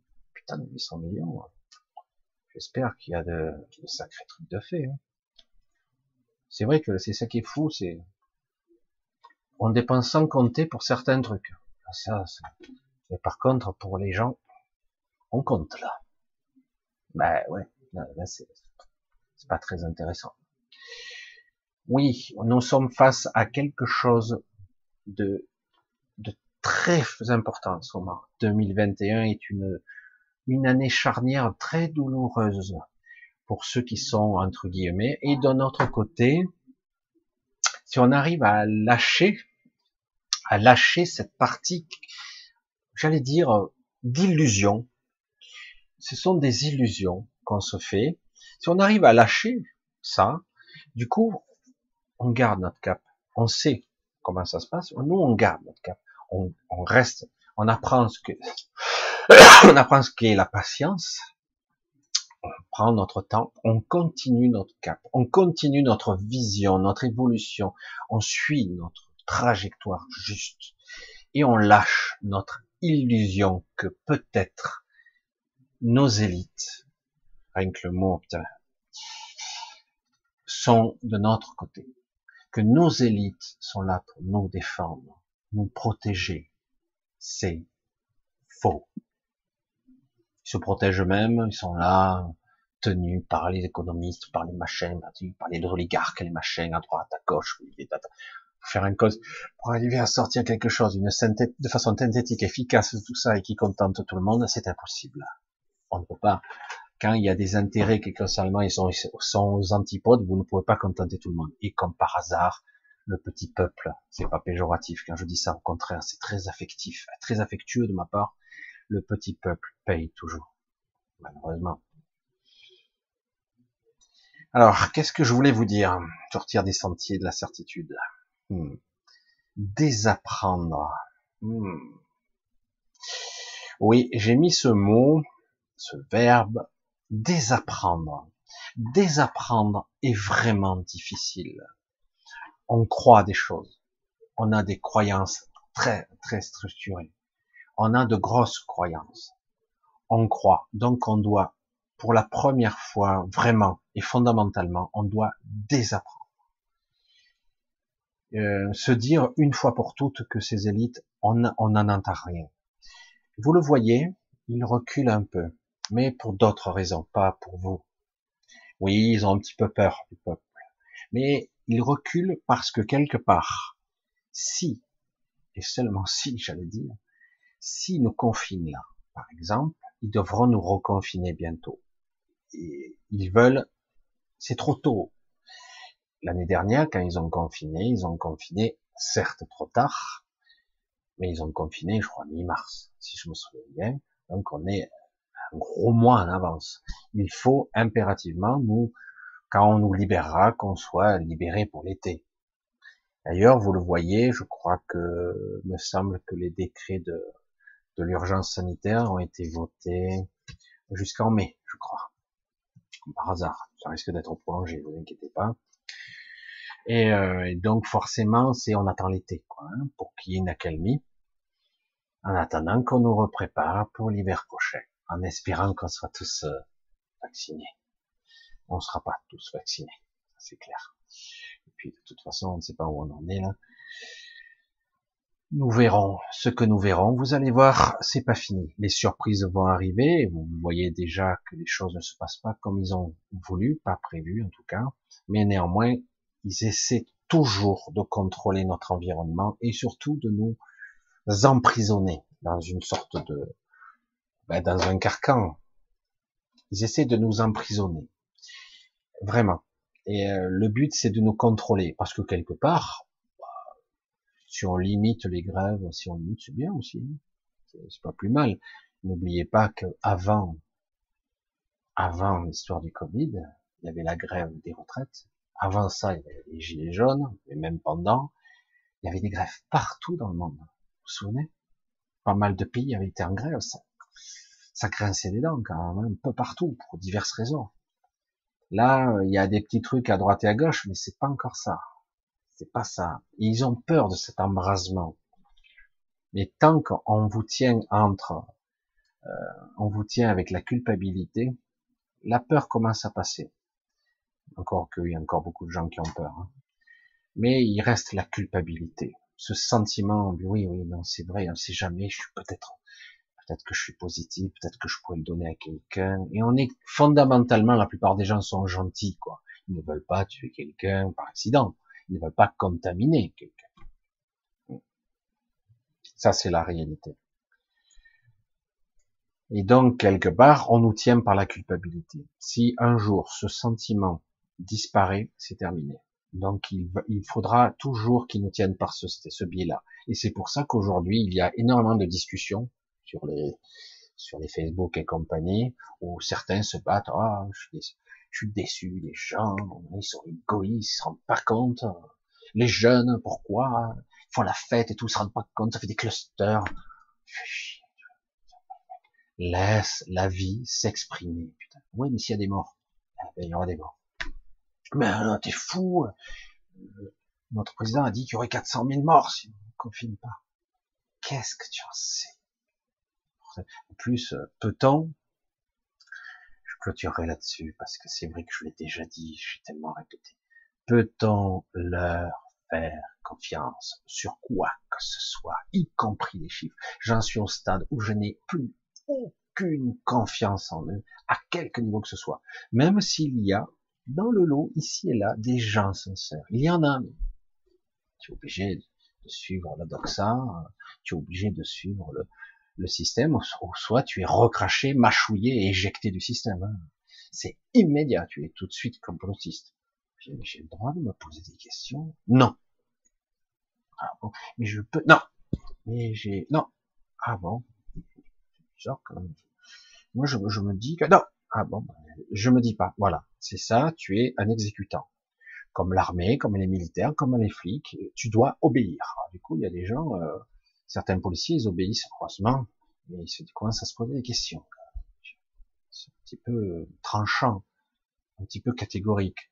Quand on commence à enfermer, mettre en prison des gens parce qu'ils se baladent dans la rue, je dirais quand même, faut pas déconner. Quoi. Oui, mais c'est criminel potentiellement parce qu'ils peuvent contaminer. Ah merde, c'est vrai? Ah, Sérieux Donc je vais être dans le même, euh, la même prison que les tueurs, les, les, tous, ces, tous les gens qui ont fait des crimes réels, enfin, à mon avis, voilà. Parce que c'est un crime, potentiellement, même tu peux être traité de terroriste, parce que tu as une arme, une arme bactériologique potentielle. Ah bon? Putain, merde. Non, mais c'est, c'est fou, hein, jusqu'où ça peut aller. Ça dépend euh, qui donne les ordres. Hein, c'est pour ça que tout fonctionne sur un système d'obéissance, un système pyramidal d'obéissance de structure, et croyez pas les instructions qui arrivent de notre président. Hein. Il y a quelques instructions qui arrivent là, ça vient de bien plus haut. Hein. Il y a beaucoup d'instructions. On le voit bien qu'aujourd'hui, les stratégies euh, sont identiques dans je sais plus combien, 50, 100 pays, je sais plus combien on en est. C'est étrange, c'est fou, quoi. Si je vous disais, ma femme est vietnamienne, comme je vous, vous le savez pour certains, au Vietnam, ça y est, ils retrouvent des cas. Ils ont fait des tests PCR. Ah, je dis, si c'est les mêmes que les nôtres, c'est sûr, ils vont en trouver. Et oui. Là, je dis, bon, mais bon, ça veut pas dire qu'il y aurait pas de cas positifs, mais c'est vrai que plus on va lutter contre ça, plus on se battra contre le Covid, et plus il y aura ce, virus prendra forme. On lui donnera une telle forme que ça risque vraiment d'être une pandémie. Et j'en ai peur de ça. Je vois ce profil. À la fin, il pourrait y avoir une véritable hécatombe pour de bon, parce que quelque part, on lui fait prendre forme. Mais bon, pour les esprits rationnels, Michel débloque, on n'a aucun pouvoir, aucune emprise sur la nature, sur les égrégores, on n'a aucune influence, aucune interaction. La nature est comme elle est, elle est séparée de nous, etc.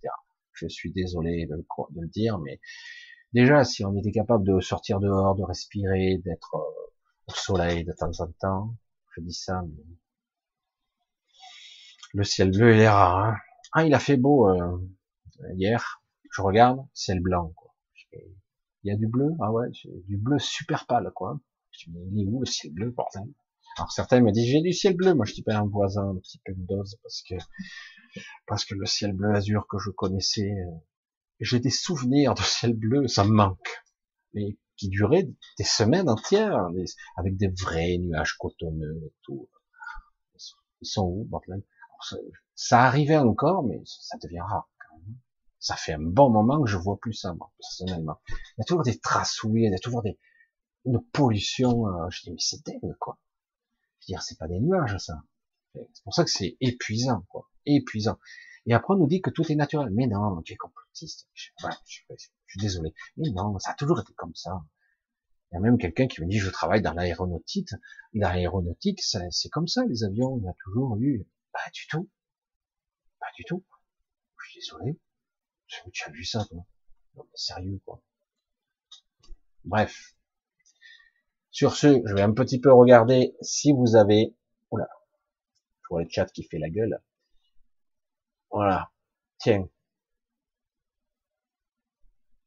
De vivre la peur de mourir alors. Il faut, s'arrêter de vivre, Philippe qui dit, Isa, il faut s'arrêter de vivre la peur de mourir alors. Ah la grande question pour survivre, alors le mot survie déjà, moi j'ai beaucoup de questions là-dessus. Vous le savez, je suis parfois un petit peu dur avec ça. Pour survivre, il faut arrêter de vivre. Ah bon? Oh, T'as dit comme ça, tu déconnes, Michel. Ben, je suis désolé. Euh, confiné tout le temps à vitam aeternam, sous prétexte qu'il y a peut-être pour les cinq ans à venir, on va se prendre euh, des confinements et que peut-être après on sera sur une surveillance qu'il faudra sortir le passeport dans la rue. Est-ce que vous avez été testé, monsieur? Négatif. Est-ce que vous avez un test de moins de 72 heures? Parce qu'autrement, c'est l'amende. Hein et vous devez refermer. Peut-être même la prison on va vous foutre en quarantaine. Donc tu vas voir un peu criminel. Là. Non, je sais pas. Jusqu'où ça peut déraper? Dans certains pays, ça commence. Vérification, est-ce que vous avez un test négatif dans les rues, etc. On te teste. Tu dois aller travailler. Il faut que tu sortes. Tu montres patte blanche. Ouais, ah, oh, ton test il a cinq jours là. Faut le refaire. Oh putain, sérieux. mais, non, mais ça devient grave. Hein. C'est quelque chose qui est, ben on, on, on, glisse tout doucement vers un état particulier. Certains disent non, mais c'est normal. Hein. c'est normal la vie d'avant, c'est fini, tel que tu l'as connu. Bon, certains me font ça, je dis, attends, tu m'emmerdes avec cette réflexion là con. Mais c'est vrai que c'est ah, le questionnement qui peut se poser. Les variants sont apparus suite aux premières picouzes, ouais. Je me pose des questions. On a le droit de se poser des questions. Euh, il est clair que plus on résiste, plus on essaie de créer des traitements pourris, machin, plus le virus est mutagène. Il peut s'adapter. Évidemment, nous aussi d'ailleurs. Et, donc, plus on risque de le modifier, plus il risque de s'adapter. Et à un moment donné, on risque d'émerger une forme qui sera réellement agressive et résistante. C'est un jeu dangereux, là, un jeu. Surtout que je sais que certains virologues ou épidémiologiques, enfin, tous ces gens qui sont les sachants euh, biochimistes, euh, qu'importe, tous ces gens qui sont, ils savent très bien que la vie s'adapte. Ils le savent. C'est pas pour rien qu'à un moment donné, on disait, pour les antibiotiques, on disait, il faut pas trop exagérer parce que les corps s'adaptent, quoi. À un moment donné, ils sont résistants aux antibiotiques. donc, il faut utiliser à bon escient, euh, vraiment quand c'est nécessaire. Voilà.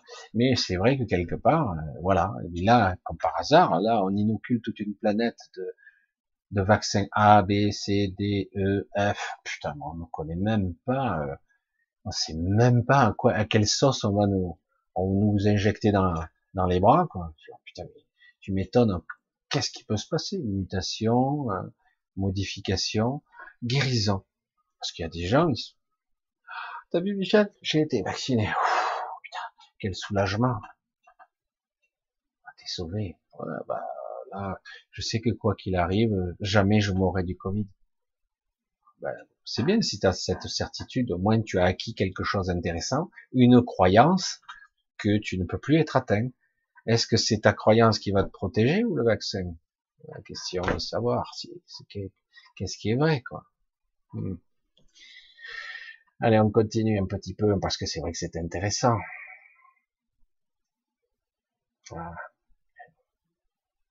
Ah, je regarde un petit peu vos réflexions, un petit peu.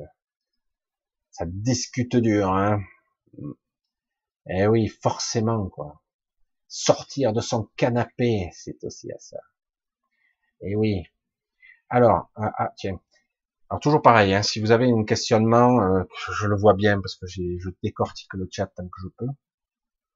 Et euh, donc, si vous voulez des questionnements, vous mettez plein de points d'interrogation ici que je vois bien euh, etc. Mais quand les gens vont-ils réagir? Ben, Le problème, c'est que quelque part, euh, il y a un matraquage médiatique. Certains disent qu'ils ne regardent pas les infos, mais il y a un matraquage. C'est un vrai conditionnement. Ça n'arrête pas. Vous pouvez zapper n'importe quand, vous allez tomber. Certains disent je regarde pas. Heureusement. Mais le problème, c'est que même si toi tu regardes pas, ton voisin regardera. Quoi, quel que soit le moment de la journée où il regardera les infos, tombera sur quelqu'un qui se fait piquer, un cas Covid, une histoire plus ou moins grave à l'un, ou des grèves ou des machins, c'est toujours lié. Il y a quelques informations en ce moment, mais 90% c'est du Covid. Hein. Il y a un matraquage. Hein. Et du coup, les gens sont conditionnés, là, au bout d'un moment, il y a une angoisse, il y a un stress. La plupart des gens qui n'ont pas le recul nécessaire se font, bah, ils, sont, ils sont oppressés, ils sont angoissés. Putain, merde, cette saloperie, j'ai envie de terminer. Allez, vaccinez-moi qu'on en termine. C'est bon.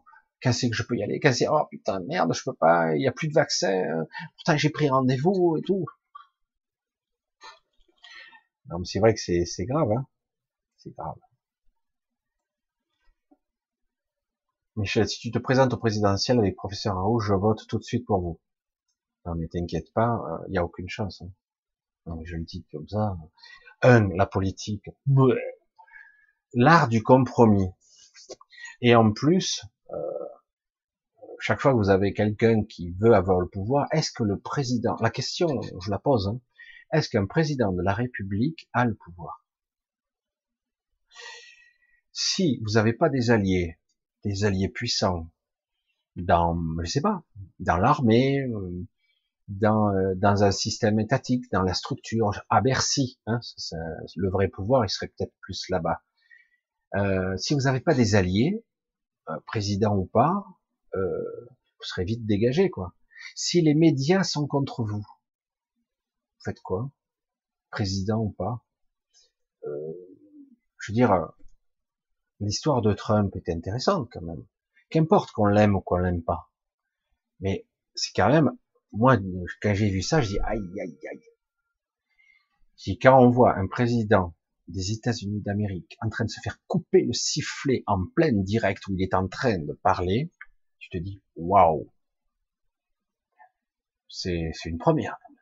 Qu'un président d'un pays aussi puissant, on, on lui coupe, soi-disant parce qu'il avait des, il parlait de traficotage du vote, etc.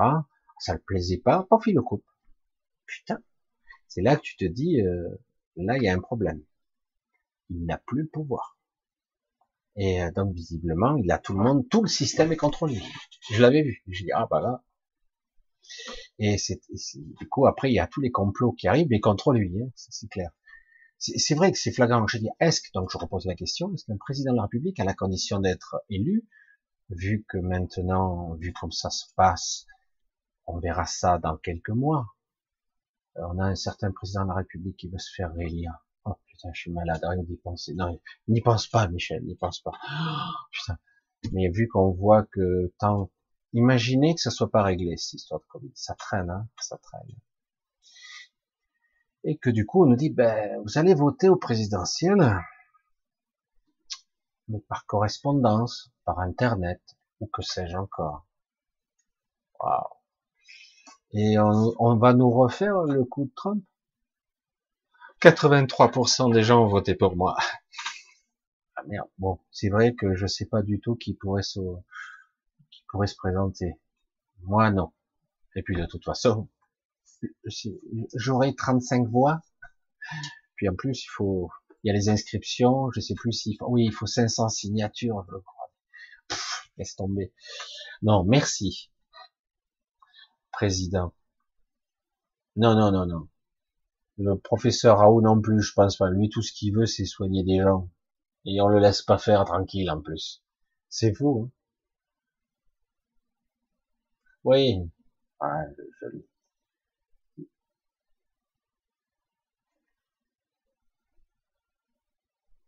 Euh, oui, je j'ai voulu être un petit, j'ai repris une image naturelle, c'est vrai. J'ai voulu euh, derrière, j'avais envie d'un peu de nature. De temps en temps, je remets un peu la nature dehors, parce qu'autrement, c'est trop. J'ai envie d'un petit peu de nature, d'eau, de verdure, de soleil, de ciel bleu. Oh, c'est reposant, hein ça change. Euh, Mm, mm, mm. Désolé, hein, je suis. Alors, si vous avez des questions, essayez d'être. Voilà. Là, on a tous la, la, la, psychopathe. Alors, on continue.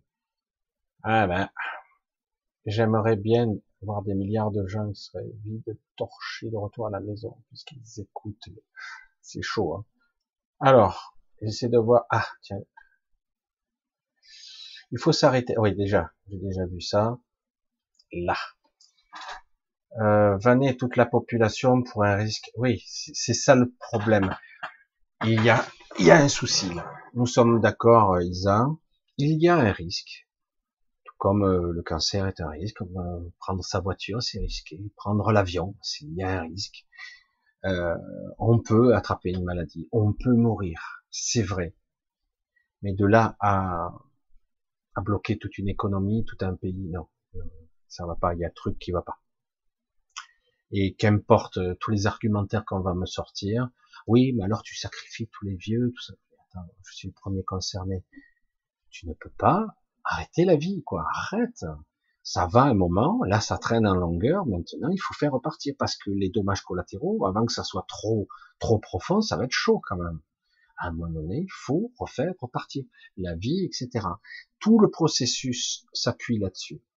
Tu ne peux pas, sous prétexte, t'imagines, sous des divers problèmes de sécurité, donc tu devrais être enfermé à la maison pour toujours. Non mais attends, il y a un problème, quoi. Et puis finalement, à la fin, on sera tous euh, atrophiés, euh, malades, anémiques, blancs comme des cachets parce qu'on sortira plus au soleil.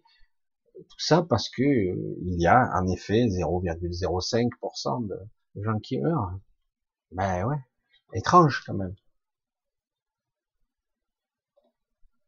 La sidération. Ouais, ouais, la Suède, tout ça. C'est vrai que c'est compliqué. Hein. Il y aura 400 000 morts si tout le monde se fait vacciner. c'est l'inverse. J'adore. Faut arrêter de vivre. Et ouais, j'essaie de voir si je trouve. Ah, tiens. Les gens vont-ils réagir? Non. Disons qu'une partie de la population est en capacité de réagir, d'autres sont sous le coup de la programmation. Ouais. C'est vrai que moi j'ai du mal à avoir du beau temps aussi. Je, je lis tout ça. Ah là, c'est quoi cette aberration? Allez. Alors c'est comme vous le sentez. Michel, docteur Scorby, explique que personne n'a pu voir un ADN vivant, c'est impossible. Euh, un ADN vivant.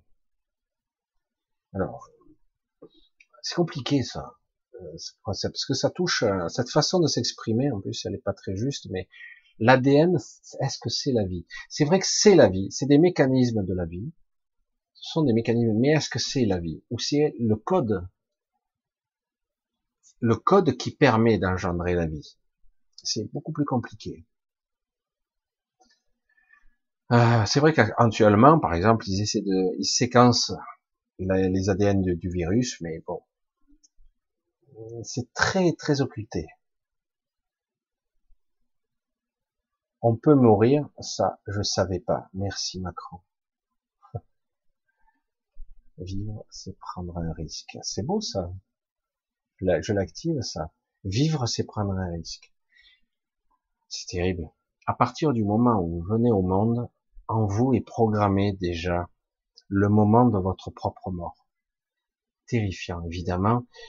Une fois, une fois quand j'étais enfant, ma tante m'avait dit ça. J'étais enfant, ça m'a marqué. Parce qu'il faut pas le dire aux enfants, ça, parce que sur le moment, ça peut interpeller. Euh, chaque jour qui passe est un compte à rebours qui vous mène inéluctablement vers votre fin physique. Putain, merde. La mort est une maladie. Moi, j'ai même des concepts, un concept complètement particulier. Je vous dis, le vieillissement est une maladie de dégénérescence. Comment ça euh, Ben oui, c'est une maladie. La, vieillesse est une maladie de dégénérescence. Pour moi, et je, sais de quoi je parle, parce que j'ai pu en voir les conséquences dans d'autres, on va dire dans d'autres espaces-temps, on va le dire comme ça, euh, l'espérance de vie était plus longue à une certaine époque. Elle, s'est très très vite dégradée, très très vite. Et donc on a un vieillissement accéléré ici. On a une oxydation cellulaire accélérée on a un déséquilibre électrochimique parfait. Tout a été conçu pour qu'on soit comme ça, bridé. Si vous viviez neuf, siècles, je vous dis pas les capacités que vous développeriez, si on vous laisse le temps, évidemment. La télépathie, les machines, la compréhension, l'unisson, la, la symbiose avec la nature, vous la développeriez. Mais on n'a pas le temps ici parce qu'on doit travailler pour vivre. Après, euh, on peut apprendre. On peut apprendre. je pense qu'il faut s'y prendre tôt. On peut apprendre ici à vivre malgré tout avec une certaine compréhension, une certaine acceptation, pas trop quand même, il faut pas être non plus dans euh, je subis mais j'accepte. Non, il faut être dans une certaine équilibre intérieur où malgré tout ce qui peut se passer à l'extérieur ou en moi, ça n'a pas d'importance, c'est juste. Certains euh, arrivent à vivre un état de justesse permanent ou presque. Du coup, même quand il leur arrive des choses terribles, ils le prennent comme un défi ou comme un jeu. Tant mieux pour eux s'ils sont capables de se dépasser, mais il y en a. Et du coup, ils sont dans un parfait état d'esprit. C'est une façon, ils le prennent comme un jeu, une épreuve, un test. Et c'est un état d'être, un état de conscience permanent, présent, un moment présent. Et du coup, euh, si on est dans cet état de présence, qu'importe ce que vous faites, qu'importe que ça soit égotiquement dégradant ou difficile, eh ben ça n'a pas d'importance en fait. C'est euh, je vis un moment où toute chose me permet de me grandir. Certains sont comme ça, mais c'est assez rare quand même. Faut être honnête. Beaucoup d'individus vivent et ressentent le quotidien comme une lourdeur parce que aussi on n'a pas appris à vivre et avoir euh, une perception de la vie autrement. Qui, euh, parce qu'on nous a éduqués avec la peur de la mort, parce qu'on nous a éduqués avec des conditionnements, les films, les, trucs, les, les, histoires un petit peu nous maintiennent dans des dans des schémas de pensée, des croyances qui sont très dures, bien souvent. Alors oui, c'est fascinant, euh, le fantastique, l'ésotérique, le métaphysique, tous les fonctionnements énergétiques, les extra, le paranormal et compagnie, c'est fascinant, mais réellement, là, très peu de gens y croient fondamentalement. Ils l'espèrent, ils le croient, la vie après la vie, etc. Alors du coup, on se raccroche, surtout quand certains d'entre nous, d'entre vous, font des expériences de sortie de corps, des expériences de NDE, de AMI, donc des expériences de mort imminente, euh, ou de mort provisoire, comme dirait un autre. Et, du coup, bon, ou parfois plus simplement et plus humblement, l'expérience qu'en fait, vous pouvez euh, vivre, vivre une expérience de un traumatisme qui vous permet de dépasser votre condition humaine, qui vous fait poser des questions existentielles importantes. Certaines ne s'en posent pas de questions, mais d'autres, lorsqu'ils sont face, par exemple, à la mort, qu'ils la voient, qu'ils la ressentent, ils se posent des questions. À un moment donné, à quoi bon, à quoi ça sert? Certains baissent les bras, hein.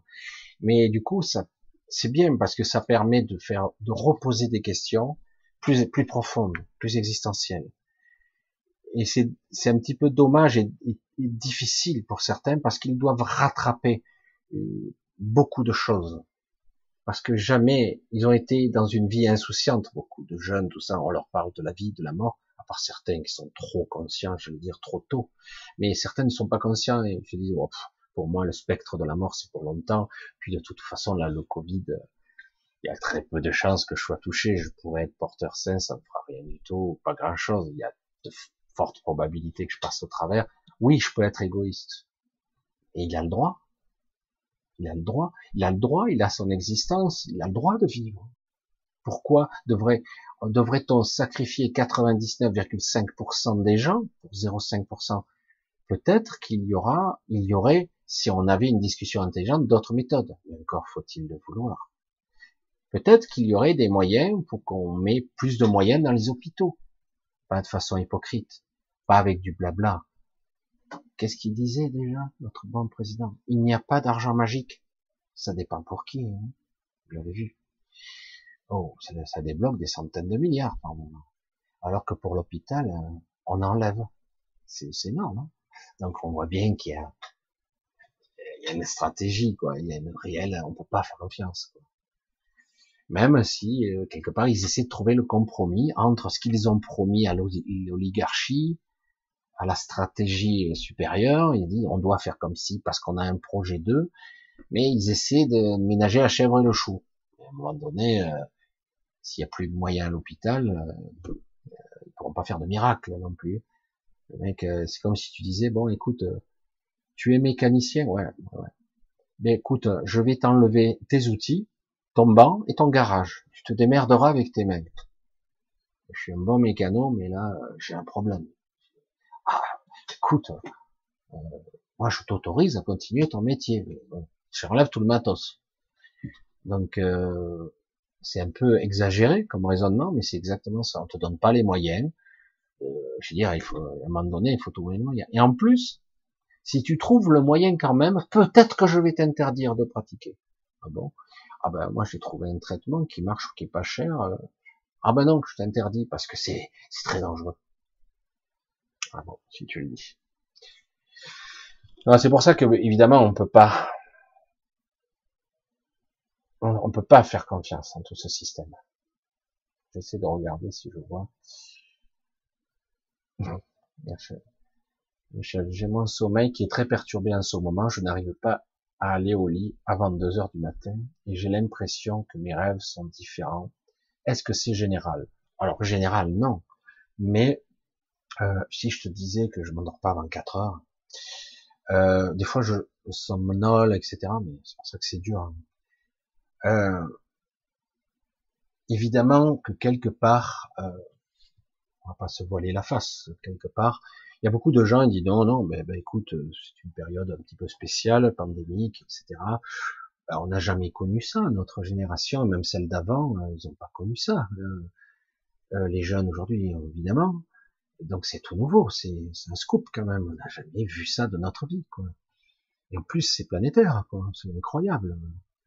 Euh, donc quelque part, qu'on le veuille ou non, même pour ceux qui se croient euh, que tout va bien, il y a une angoisse sous-jacente, il y a une pression spirituelle, il y a une pression psychologique, il y a une pression physique, euh, il y a une angoisse existentielle un petit peu. Euh, c'est étrange, c'est une atmosphère, c'est un égrégore. Qu'on le veuille ou non, c'est comme ça, évidemment. Et du coup, c'est perturbant, quoi, quelque part. Et en plus, euh, certains d'entre nous, plus ou moins, on perçoit très nettement la perte de contrôle.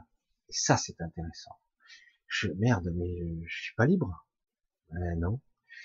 Et si tu sors après le couvre-feu, putain, paranoïa, hein, tu te retournes sans arrêt. Hein. Et euh, oui, tu as une sorte de peur sous-jacente. Parce que tu fais, enfreins la loi. Euh, c'est toi qui décides. Mais euh, quelque part, c'est étrange quand même, parce que du coup, on s'aperçoit que quelque part, on le veuille ou non, on vit une situation qui est perturbante. Et, et tu crois que ça n'influence pas ton sommeil, tes pensées physiques inconscientes? Tu crois honnêtement, je le dis à tout le monde, que on va s'en relever facilement Que même si, par l'opération de je sais pas quoi, en le printemps suivant, on commence enfin à relâcher les traintes avec souvent et que peut-être euh, il s'est passé d'autres choses entre temps et que on sera comme avant? Non, non. Il y aura des traumatismes, il y a des marquages, quelque chose qui s'est passé en nous. Là, là, ça commence à être profond pour certains. C'est très dur ce qui, ils n'arrivent pas à le nommer. Ils sont angoissés. Ils sont angoissés. Ils sont, ils sentent pas bien. Euh, et pour certains, c'est vraiment euh, merde le futur. Il est où? On m'a coupé le futur. Vous vous apercevez quand même, peut-être pas, que ça a commencé avec euh, euh la loi sur les retraites. pour les jeunes, c'est pas grave, c'est trop loin. Mais du coup, les gens comme moi, les gens de 40, 50 ans, voire plus 50 ans, qui allaient aller à la retraite, partir bientôt, ils se disent, euh, ah, il est possible qu'on n'ait pas de retraite ou très peu parce que BlackRock, BlackRock est arrivé ou euh, que de toute façon euh, ils veulent bien prendre les cotisations mais les distribuer encore moins quoi. S'ils pouvaient spéculer avec euh, s'amuser avec ça c'est mieux. Donc quelque part on a commencé à travailler sur nos générations la mienne notamment pour créer une incertitude. La plupart des gens, avant, ils disaient, bon ben, certains comptaient les jours hein, pour la retraite. Je trouve ça un peu bébête, mais certains, sur l'usine, ils disaient, bientôt la retraite, je pourrais être un petit peu tranquille, un petit peu faire du bateau, euh, d'autres font de la chasse, d'autres ont des loisirs plus ou moins euh, chacun, mais un peu libre. Là, d'un coup, déjà, l'année dernière, en fait, déjà, on disait aux gens, de façon intuitive, de façon inconsciente, on leur disait, votre futur devient incertain. Il est possible qu'il faudra que tu fasses un petit boulot à côté ou te trouver et te démerder pour arrondir tes fins de mois parce qu'il est possible qu'on te baisse tes revenus de 30 ou 40%. Mais on te le dit pas comme ça, hein, mais en gros, ça revient au même. Et plus les générations sont de plus en plus jeunes, et plus ça sera pire. Il faudra que tu travailles jusqu'à 70 ans pour avoir une retraite. Et du coup, c'est quoi qu'on projette? La peur du futur. Et ça, c'est nouveau. Il y a toujours eu une petite appréhension. Mais là, c'est l'incertitude. Et là, ce qu'on a réussi à transmettre, au début, c'était pour mes ma génération. Mais là, on a transmis ça aux jeunes, des gens de 20 ans. C'est quoi mon futur? Bordel de merde? Il y a des jeunes, tu leur poses la question, ça va, ils sont, il y a beaucoup de jeunes qui sont très intelligents, très éveillés, heureusement, hein. Mais quand même, ils sont angoissés, déprimés, et tu leur demandes, et là maintenant ils ont réussi à toucher cette tranche-là, c'est-à-dire que presque tout est touché. Et il a dit, ben, l'incertitude a frappé ces jeunes, il dit, ben, il n'y a pas de futur. Je sais pas, je sais même pas si j'arriverai à faire un métier. Je suis même pas sûr qu'il y aura encore une société dans cinq ans. Peut-être que tout sera détruit, je sais plus. Se pose des questions. Est-ce que j'ai choisi la bonne voie? Parce qu'on sait pas, tout, va être, peut-être qu'il y aura un reset euh, total économique, puisque des puissants ont décidé peut-être de détruire tout le système, de le rebooter pour eux, hein, à leur avantage bien sûr. Et du coup, euh, il y a des jeunes, ils disent mais j'ai plus de futur, je sais pas, qu'est-ce que je vais faire, bordel. Euh, avant, ça avait l'air, déjà c'était pas facile avant, mais là, je sais plus. Donc ils ont réussi à créer un blackout, et, euh, je trouve que c'est une leçon extraordinaire de la vie. Hein. Et j'ai dit, eh ben, ça serait intéressant de repositionner tout ça. Évidemment, on n'est pas, on n'a pas appris à faire ça. Faut repositionner tout. Faudra que tu apprennes à vivre maintenant. Ouais, mais c'est quoi le futur? Je sais. Mais c'est maintenant que tu dois vivre. Parce que si tu te projettes constamment dans le futur, tu seras tout le temps angoissé, quoi. Et donc, il faut repositionner ton regard. Qu'est-ce que tu vis maintenant? Alors, vie. Il s'agit pas de faire la bringue, de faire le con. Ça, c'est l'insouciance, c'est vrai. Il s'agit de qu'est-ce que je vis, comment je vis maintenant? Maintenant, est-ce que ça va? Est-ce que ça va pas? Comment je pourrais faire pour améliorer? On a, on est des personnes de contact. On a besoin de contact. On a besoin de liens affectifs, affectueux. On a besoin de tout ça. Donc, comment je fais pour vivre? Et oui, c'est, c'est, énorme quand même. Il faut bien le, repositionner tout ça. Et, euh, et c'est vrai que le malaise a commencé là. Aujourd'hui, maintenant, toute la strate, il y a de vrais traumatismes. Et pas qu'un peu, hein. Il y a, je veux dire, un vrai traumatisme là sur toute la société. Et on nous dit que c'est une histoire de pandémie, que c'est le virus. Non. Non, non. Ce n'est pas le virus. Ce sont les actes délibérés de nos États, et pas seulement la France, hein, qui ont provoqué ça, qui ont créé un marquage mental. Bah, estampillé. Attention, ton avenir est compromis. Attention, incertitude. Attention, je vais te plaquer en basse vibration. Attention, la peur, la culpabilité, incertitude sur ton futur. Tu ne sais pas de quoi, sera fait demain. Et on le sait, on le sait tous. Hein, ça a été rabâché à droite et à gauche. Penser au futur est une anomalie. C'est une aberration. Nul ne sait de quoi l'avenir est fait. Oui, il y a des prédictions, oui, il y a des égrégores, mais les prophéties autoréalisatrices se font comme ça. Si on lâche ça, si on vit dans le moment présent, ce qui est difficile, j'en conviens, vous allez voir qu'à un moment donné, la projection disparaît. Le, ce que je crois pour moi plus tard. Putain, quelle vie de merde je vais vivre. Voilà. C'est tout le schéma qui se Si par contre je tranche tout ça, je dis ok, bon, pour l'instant, je n'arrive pas à voir au-delà, j'allais dire certains pour de quelques jours, parce que l'épée Damoclès risque de, tomber, tomber dessus. Et donc, ben, je vais vivre maintenant. Ce qui est intéressant, c'est les expériences de certains militaires. C'est une expérience difficile. Ou ceux qui ont vécu la guerre, ou la mort. La mort a frôlé de près. Et ceux qui ont vécu la, qui, vivent la guerre, qui se retrouvent avec les balles qui sifflent et compagnie, ou qu'à tout moment, bah, tu peux te faire, tu te faire exploser la gueule, ils développent quelque chose de spécial. Au début, c'est diffus, il y a une appréhension, mais ils s'adaptent. C'est extraordinaire, la nature. Hein. Ce que nous sommes, la nature de l'homme, hein, j'en parle. Eh ben, il s'adapte, et donc, en s'adaptant, il crée un état de présence extraordinaire ils développent un état de présence et euh, certains sont deviennent des, êtres vraiment connectés, éveillés. Et il y a intérêt, hein, comme je le dis souvent, parce que si tu n'es pas vigilant de l'instant qui s'écoule, euh, ça peut te coûter la vie. Si tu es quelqu'un qui est professionnel euh, dans l'armée ou que tu es en danger de mort en permanence, tu développes des aptitudes à survivre et du coup, eh ben, tu développes aussi des capacités à être présent dans l'instant, à une vigilance de présence. Et ça développe des aptitudes automatiquement. Et du coup, certains militaires sont parfois une forme de, des philosophes, des êtres qui ont vu et compris des choses au-delà des mots, juste par l'expérience du moment. Parce que du coup, ça transcende parce qu'il n'y a pas de mots, ce qu'ils peuvent vivre. Il n'y a pas de mots. C'est, tu le vis, et du coup, tu, te connectes à quelque chose de supérieur, tu as une extrême vigilance, un état de présence ultime, vraiment. Ça crée des êtres très spéciaux. Alors certains peuvent être traumatisés si c'est trop poussé à l'extrême. Du coup, ils sont, ils sont toujours sur le vif, écorchés vifs pour certains parce qu'ils ont, ça a été trop loin.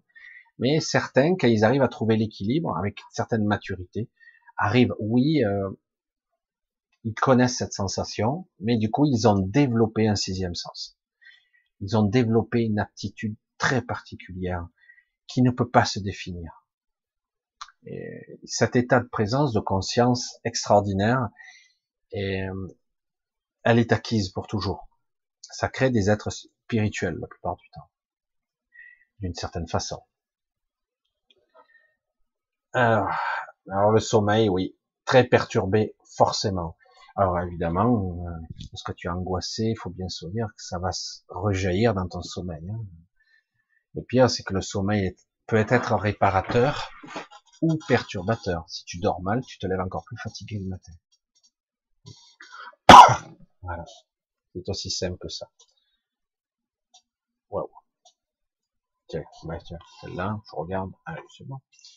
Philippe, euh, Michel, peut-on élever son niveau de conscience par hypnose, faire de l'ancrage pour activer sa conscience lors d'un rêve par exemple. Alors, ça reste des mots tout ça, mais je vois le sens. Des mots, des mots, se tire la langue comme disait un ami. Euh, l'hypnose, l'hypnose. L'hypnose, comme je l'ai toujours dit, peut ouvrir des portes. Ça dépend l'hypnothérapeute, son niveau de, ça peut aider. C'est un outil. C'est un outil, euh, mais ça reste complexe quand même. Euh, beaucoup, il y avait Dolores Cannon qui avait fait ça, des hypnoses régressives assez poussées. Je sais qu'actuellement c'est un petit peu la mode. Il y en a un peu partout sur Internet.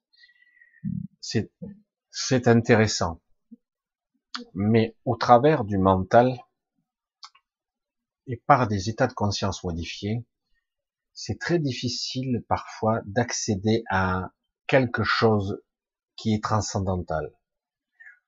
Euh, je pense que c'est possible, mais c'est toujours pareil. je vais utiliser une analogie intéressante d'un livre, je crois plus celui qui a écrit ce livre, Dune. Enfin, bref. Je me mais je me rappelle plus le nom de, l'écrivain qui a écrit tous ces livres. Il y en a un paquet, hein. c'est spécial. Hein. Bref, euh, l'état de conscience dans cette histoire, dans Dune, le premier notamment, on a un jeune garçon qui est éduqué par une sorte de prêtresse très particulier, c'est très spécial. Hein et parce qu'il a eu une éducation particulière, il deviendra l'élu plus tard. C'est pas parce qu'il l'était, c'est que quelque part, du fait qu'il a eu un enseignement particulier, ça a modélisé la structure de son mandat, ça l'a structuré. Ça a créé euh, une structure telle qui fait qu'il était capable de dépasser quelque chose de très spécifique lors d'une évolution particulière. Lorsqu'il sera confronté à quelque chose qui dépasse l'essence même d'un humain, ses propres limites, ses propres croyances, du vie, de la vie et de la mort, d'un système cognitif, de la précognition, de la voyance, etc., la médiumnité, la télépathie, la vision du futur, etc. Donc, c'est ça qui est intéressant. Donc moi, ce que je veux dire là, par synthèse, avant, j'allais dire, de faire de l'hypnose comme ça directement à froid, il serait bon de façonner un peu la structure de son mental, de l'éduquer, de lui apprendre des rudiments, euh, une autre façon de penser, de raisonner et d'en avoir un peu le contrôle. Soit la pensée est inutile, et je m'en passe, je ne pense pas, ça c'est l'humain, nos sixième génération d'humains, et au minimum, soit je ne pense pas, et je suis, j'intègre, je fais, j'incarne ce que je suis, Croyez-moi, on n'a pas besoin de penser pour exister. C'est vraiment inutile. Les pensées sont souvent plus parasitaires qu'autre chose. Soit je l'utilise, en tout cas dans un premier temps, quand j'en ai besoin et à bon escient, et seulement à bon escient. C'est-à-dire que je m'en sers comme outil. Donc je vais structurer ma pensée euh, pour ici de façon ponctuelle. Je l'éduque, je la formate, je l'utilise en conscience. Il faut être un petit peu évolué pour le faire. C'est-à-dire que je l'utilise pour comme un marchepied. C'est-à-dire, souvent, euh, à une certaine époque, j'ai côtoyé des gens qui étaient mentalement supérieurs. Euh, moi, étant dyslexique, ils avaient du mal à percevoir à travers moi. Et j'ai une structure mentale un petit peu particulière. Ils arrivent, mais très embrouillés. C'est les gens qui ont une structure mentale un petit peu chaotique. Putain, un télépathe, il est là. Putain, c'est le bordel. J'y arrive pas. C'est pas clair hein, chez toi. Et surtout que quand je fais le vide, après, il n'y a plus rien. Donc, euh, alors, euh, on n'est pas tous. Il y a beaucoup de dyslexiques, plus qu'on croit, à divers degrés, etc., à divers niveaux.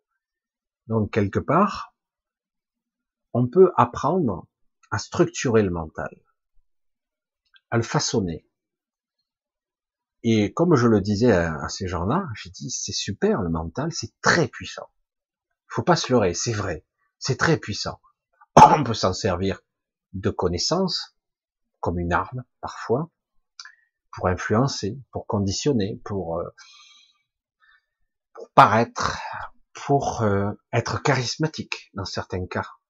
Utiliser des stratégies, une structure, pour paraître quelque chose d'autre. bref, pour influencer aussi. Mais à un moment donné, on se heurte à une limite implacable, la limite du mental.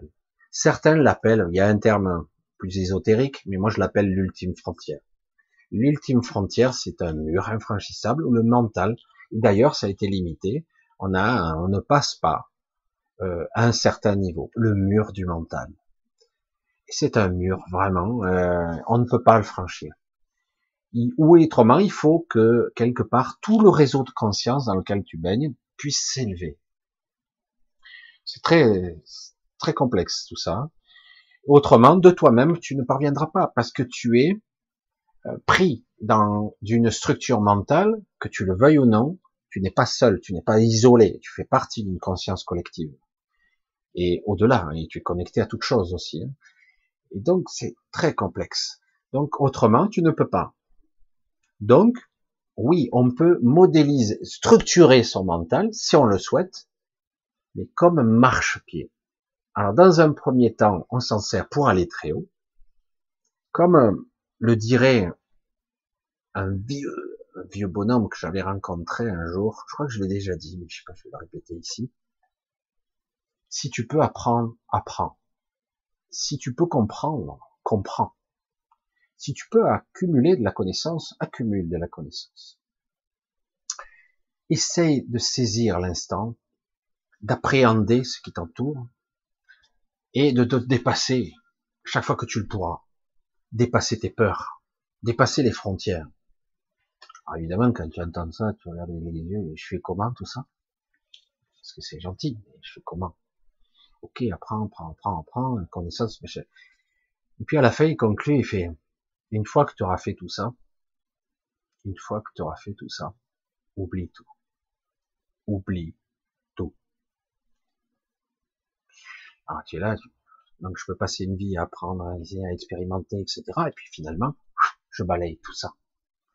Oui, parce qu'autrement, ton mental t'aura tellement façonné, tu seras, euh, tu subiras la structure de ton mental. Tu auras donc les limitations de ton mental. Tu seras dans un monde, dans ton propre univers, qui a sa propre structure, qui a ses tenants et aboutissants, et donc ses propres limites. Donc, à un moment donné, une fois que tu auras appréhendé, digéré, métabolisé, synthétisé, qu'importe le terme, tout ça, tu l'effaces, tu l'ignores, tu désapprends. Je reviens à ce que j'ai dit. Pourquoi? Parce que qu'est-ce qui est important? Ce que tu crois ou ce que tu es? Tu là, tu as du mal à appréhender la différence. En fait, la différence se situe entre ce que je crois par le mental, ma vision au travers de mon écho mental, ou ce que j'ai acquis. Comme si quelque part, je vais le dire de cette façon-là, c'est pas exact, mais c'est intéressant. C'est la seule analogie que je peux trouver qui ressemble le plus. Qu'est-ce qui est le plus important? Le contenant ou le contenu? Mais comment ça?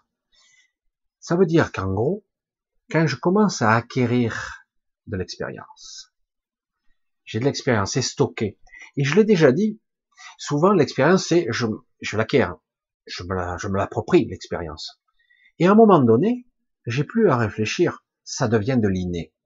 Ça passe ailleurs, ça passe à un autre niveau. C'est plus stocké dans la mémoire rapide, j'allais dire, dans la mémoire consciente ou même inconsciente des fois. Ça passe à un autre niveau. Oui, c'est inconscient, mais à un autre niveau.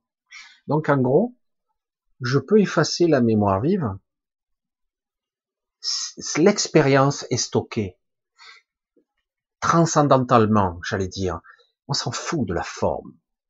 La forme, on s'en tape. L'essentiel, c'est ce que ça induit chez moi, ce que ça a développé, quelle aptitude, quelle capacité j'ai développé.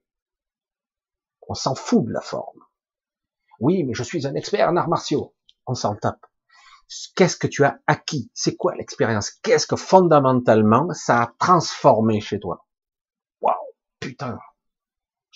Donc, je façonne mon mental, j'apprends, je développe, je saisis le truc, et une fois que je pense que je l'ai saisi, j'oublie toutes les techniques, et je, j'essaie de, de façon transcendantale et directe de connecter à cette expérience innée, et non pas à l'expérience acquise.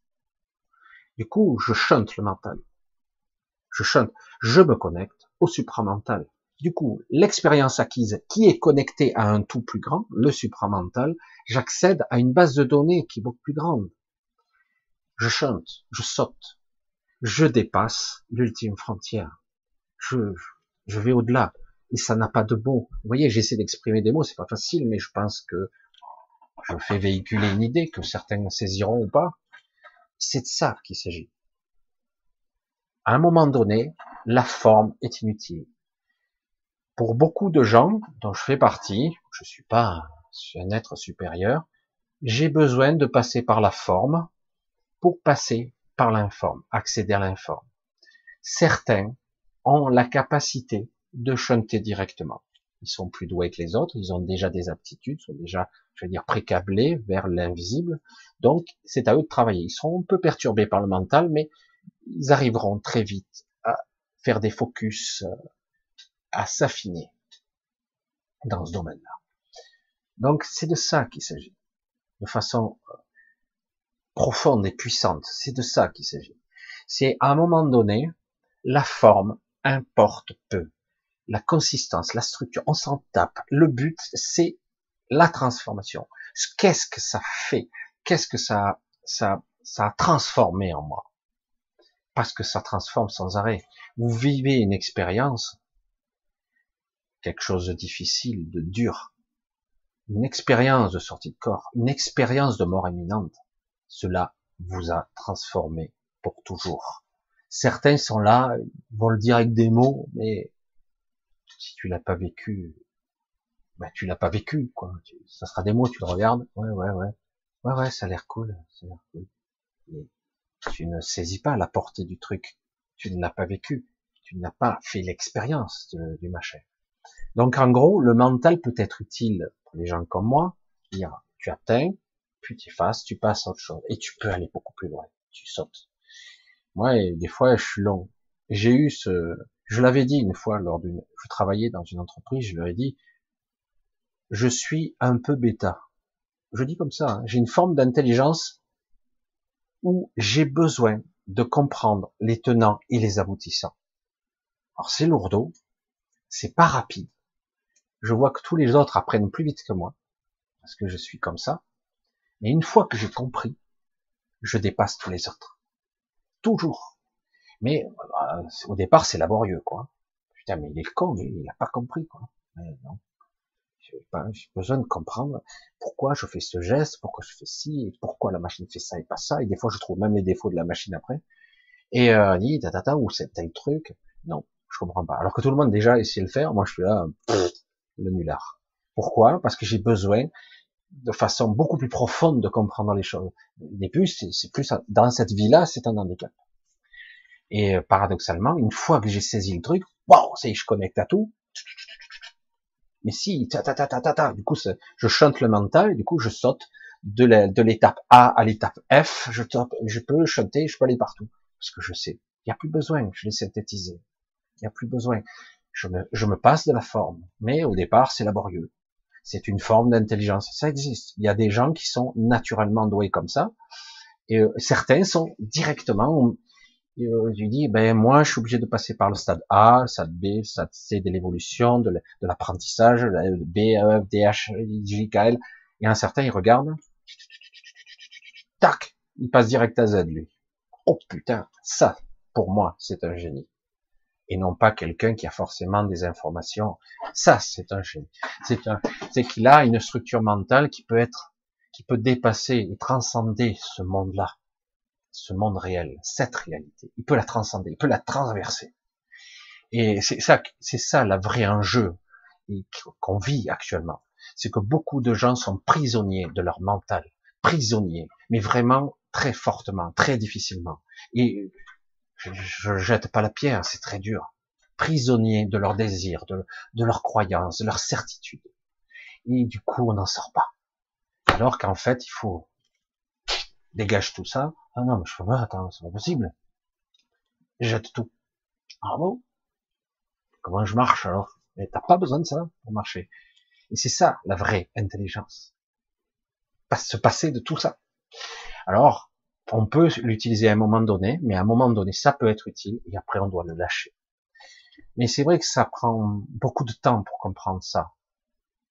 On a tous les, les, capacités de le dépasser. Après, c'est une question de, Comment faire De quelle façon je peux lâcher le mental pour être meilleur Une version de moi plus pure et plus polluée, plus parasitée par mes propres pensées, mes propres croyances, mes propres certitudes même. Je sais, je crois savoir. Je sais rien. Et surtout, lâcher. Lâcher l'illusion du contrôle. Parce que c'est ça la peur de tout le monde. Je n'ai plus le contrôle de ma vie. Oh, merde j'ai plus le contrôle de ma vie.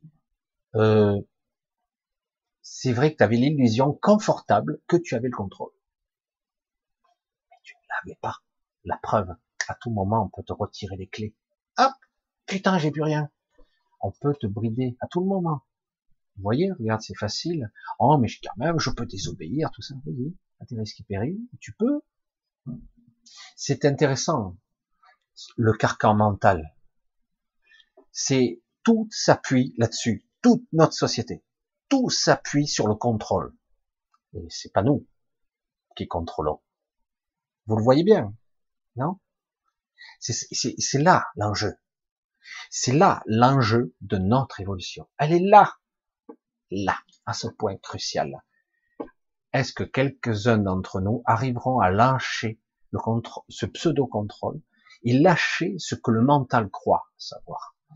Le balayer et dire c'est bon, je, je me libère la tête, je libère tout, j'essaie de lâcher. Il y a encore des appréhensions derrière. Ah oui, je les sens. Ah, je les sens. Aide-moi, aide-moi à détacher ça encore. J'ai encore des, poids qui me laissent, qui m'empêchent de m'élever. Des fois, c'est plus des perceptions, des sensations. C'est, là. Et c'est dur, hein. Donc, il faut, aide-moi, aide-moi. aide-moi à trouver. Oh, ça, il faut que je tranche ça. Oh, on n'a pas envie de lâcher. On est attaché à nos croyances, attaché à notre, à notre lourdeur, à notre souffrance. On y est attaché, c'est énorme. Hein et à un moment donné, quand on commence à se lester petit à petit tout ça, se délester, au contraire, et euh, quand on commence à délester tout ce poids, et c'est là où on commence à se libérer.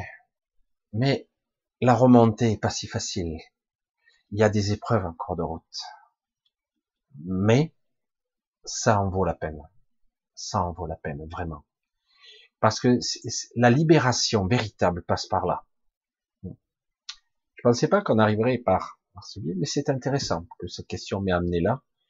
Et c'est vrai que je suis le fil conducteur et c'est bien, c'est bien, c'est pas mal. Je, je pense que c'était important ce soir que je, je vous parle de ça, de cette façon-là.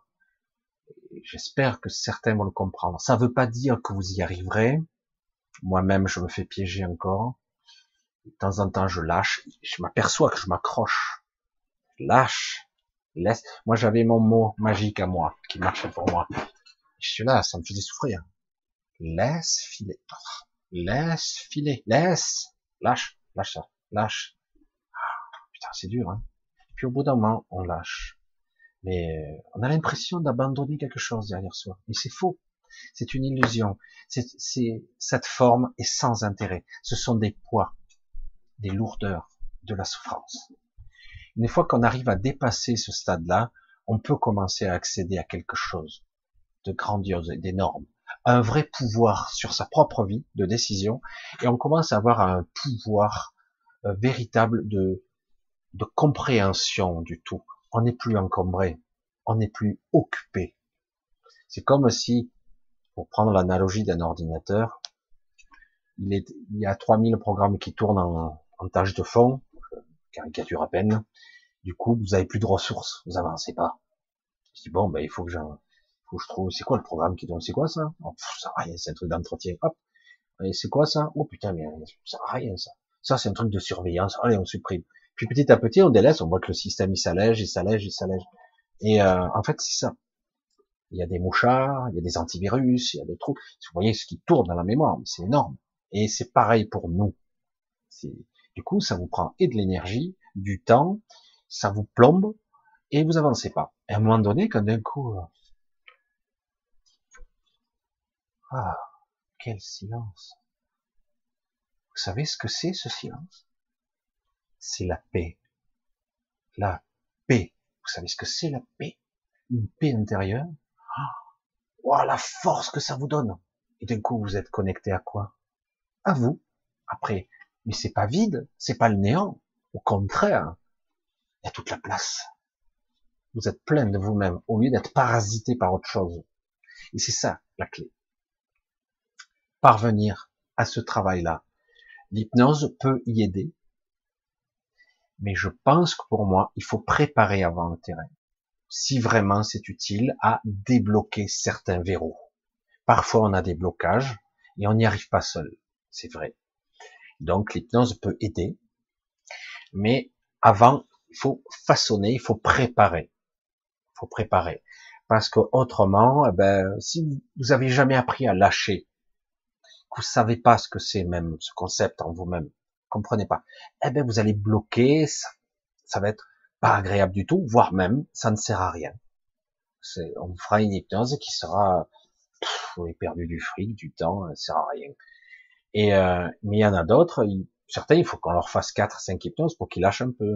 Mais ça dépend quel est l'hypnothérapeute, quel est son, champ de compétences, etc. Puis vous aussi, ça, ça dépend. C'est pour ça que je pense, mais ce n'est que mon avis, qu'il faut commencer à s'éduquer, à se préparer, à, se mettre en condition, apprendre à lâcher. C'est, c'est bête, hein, mais lâcher, c'est le plus dur. On ne lâche pas si facilement. Et parfois, on croit qu'on a lâché. L'ego est très fort, très très fort. Il me dit, ça y est, je suis dans le silence, je suis dans la paix. Puis on analyse à l'intérieur de soi. Il y a une belle boule d'angoisse, là, ici, là. Plexus étouffé la gorge, ici dans les poumons, un peu serré, et le ventre, des fois. Du coup, j'ai, waouh, il y a encore des angoisses là, sous-jacentes, c'est quoi? J'ai pas lâché. Je crois que j'ai lâché. Il me l'a, il me l'a joué à l'envers, il me dit qu'il me fait un silence, mais c'est qu'un silence. C'est pas une paix intérieure. Et du coup, on doit lâcher, trouver la source de ça, lâche, allez. Ouais, mais c'est pas bien. Vous l'avez déjà dit une fois c'est, là on nous joue, l'état actuel, nous joue sur la culpabilité pour nous rendre coupables. Tu es coupable si tu fais ça. Tu ne dois pas tuer mamie. Hein, en plus, ouais, c'est vrai que malheureusement, les personnes âgées, c'est les plus vulnérables, mais pas que. Donc culpabilité, on nous joue là-dessus. Bon là, d'un coup, ben, t'es piégé quoi. Dans le mental, c'est tu sors pas de ce truc si t'intéresse. À moins que tu fais, tu sois un pervers narcissique, tu te sens un peu coupable. Alors tu fais attention quand même. Et on sait jamais, ça me coûte pas grand chose. Donc c'est un piège, c'est un carcan mental qu'on te fait. On te joue sur la culpabilité et des éléments du mental qui te piègent. Alors qu'en réalité, on est des êtres fondamentalement libres. C'est paradoxal quand même, hein mais on est, il y a tout un mécanisme sous-jacent de mental et de croyance qui fait qu'on est possédé, vraiment pris, occupé. Notre système est saturé d'informations. Du coup, on est épuisé, fatigué, angoissé. Une fois qu'on trouve la source et qu'on a appris à lâcher, qu'on lâche la culpabilité qui est reliée à la souffrance, parce que beaucoup de gens ne lâchent pas leur souffrance, ils ne lâchent pas leur angoisse. Par exemple, comme je l'ai déjà dit, mais euh, vous aimez quelqu'un, il décède. Donc vous souffrez de ce manque, d'un deuil, vous souffrez. Un jour vient où cette souffrance s'atténue vous êtes un peu angoissé, vous pensez à cette personne, ça peut être un parent, une famille, une femme, un enfant. C'est terrible. Mais à un moment donné, ça s'atténue. Qu'est-ce qui vient soudainement se greffer là-dessus? La douleur s'atténue. En même temps vient la culpabilité. Si tu, si tu y penses plus, si tu souffres plus, c'est que tu l'aimais pas tant que ça. C'est quoi cette pensée de merde? Eh oui. Donc on doit continuer à souffrir. Si je souffre c'est que je l'aime beaucoup. Forcément. 2 plus 2 égale 4. L'équation, elle est parfaite. C'est vrai. Si je souffre, c'est que, par démonstration, c'est que je l'aime énormément. Me manque. Je souffre de son absence. Ok, mais non. C'est la culpabilité. C'est les mêmes outils qu'ils utilisent notre État pour nous mettre, pour nous, nous asservir. Même la culpabilité. Il y a d'autres niveaux, mais c'est pareil. Hein. C'est la mort qui est en jeu, la vie et la mort. Hein. Et c'est pareil. Euh, et, du coup, à un moment donné, il faut apprendre à dire, je peux aimer fondamentalement, garder la connexion, avoir ces souvenirs, garder ça en moi comme une richesse de l'amour, et dire, euh, je laisse passer, je ne garde pas la souffrance. C'est de la merde, la souffrance. Quand j'analyse froidement l'information, la souffrance, c'est de la merde. Ça me tue ça me pompe mon énergie. Et puis en plus, si vous avez un décédé de l'autre côté, si vous avez ce sentiment de souffrance, qu'est-ce que vous lui envoyez? De la souffrance? Vous communiquez de la douleur. L'autre dit merde, comment je peux faire là-haut, de l'autre côté, euh, s'il est toujours même dans la matrice, mais qu'il vous perçoit. comment je peux faire pour le libérer, l'aider un petit peu quoi? Alors il passera dans vos rêves, etc.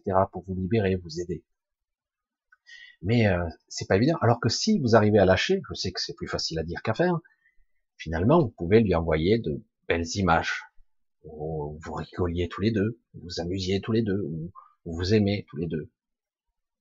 Et, et du coup c'est ça que vous envoyez. C'est pas beau Ça c'est le véritable amour. Et non pas, je suis dans la souffrance, j'en prends plein la gueule, et c'est la preuve que je t'aimais. Vous voyez, c'est bizarre le mental, hein comme il peut croire des choses. Et voilà. Tout fonctionne comme ça, et c'est comme ça qu'on manipule les gens par la souffrance, par la culpabilité, par des faux sentiments. Ça, c'est pas des vrais sentiments.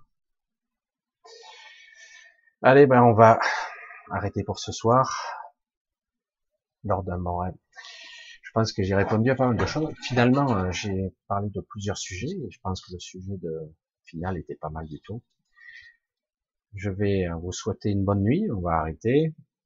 Je vous remercie tous toujours. Je vous embrasse tous pour vos soutiens, quoi qu'il qu'il soit, financier et gentil aussi. J'ai pas mal de gens qui me suivent.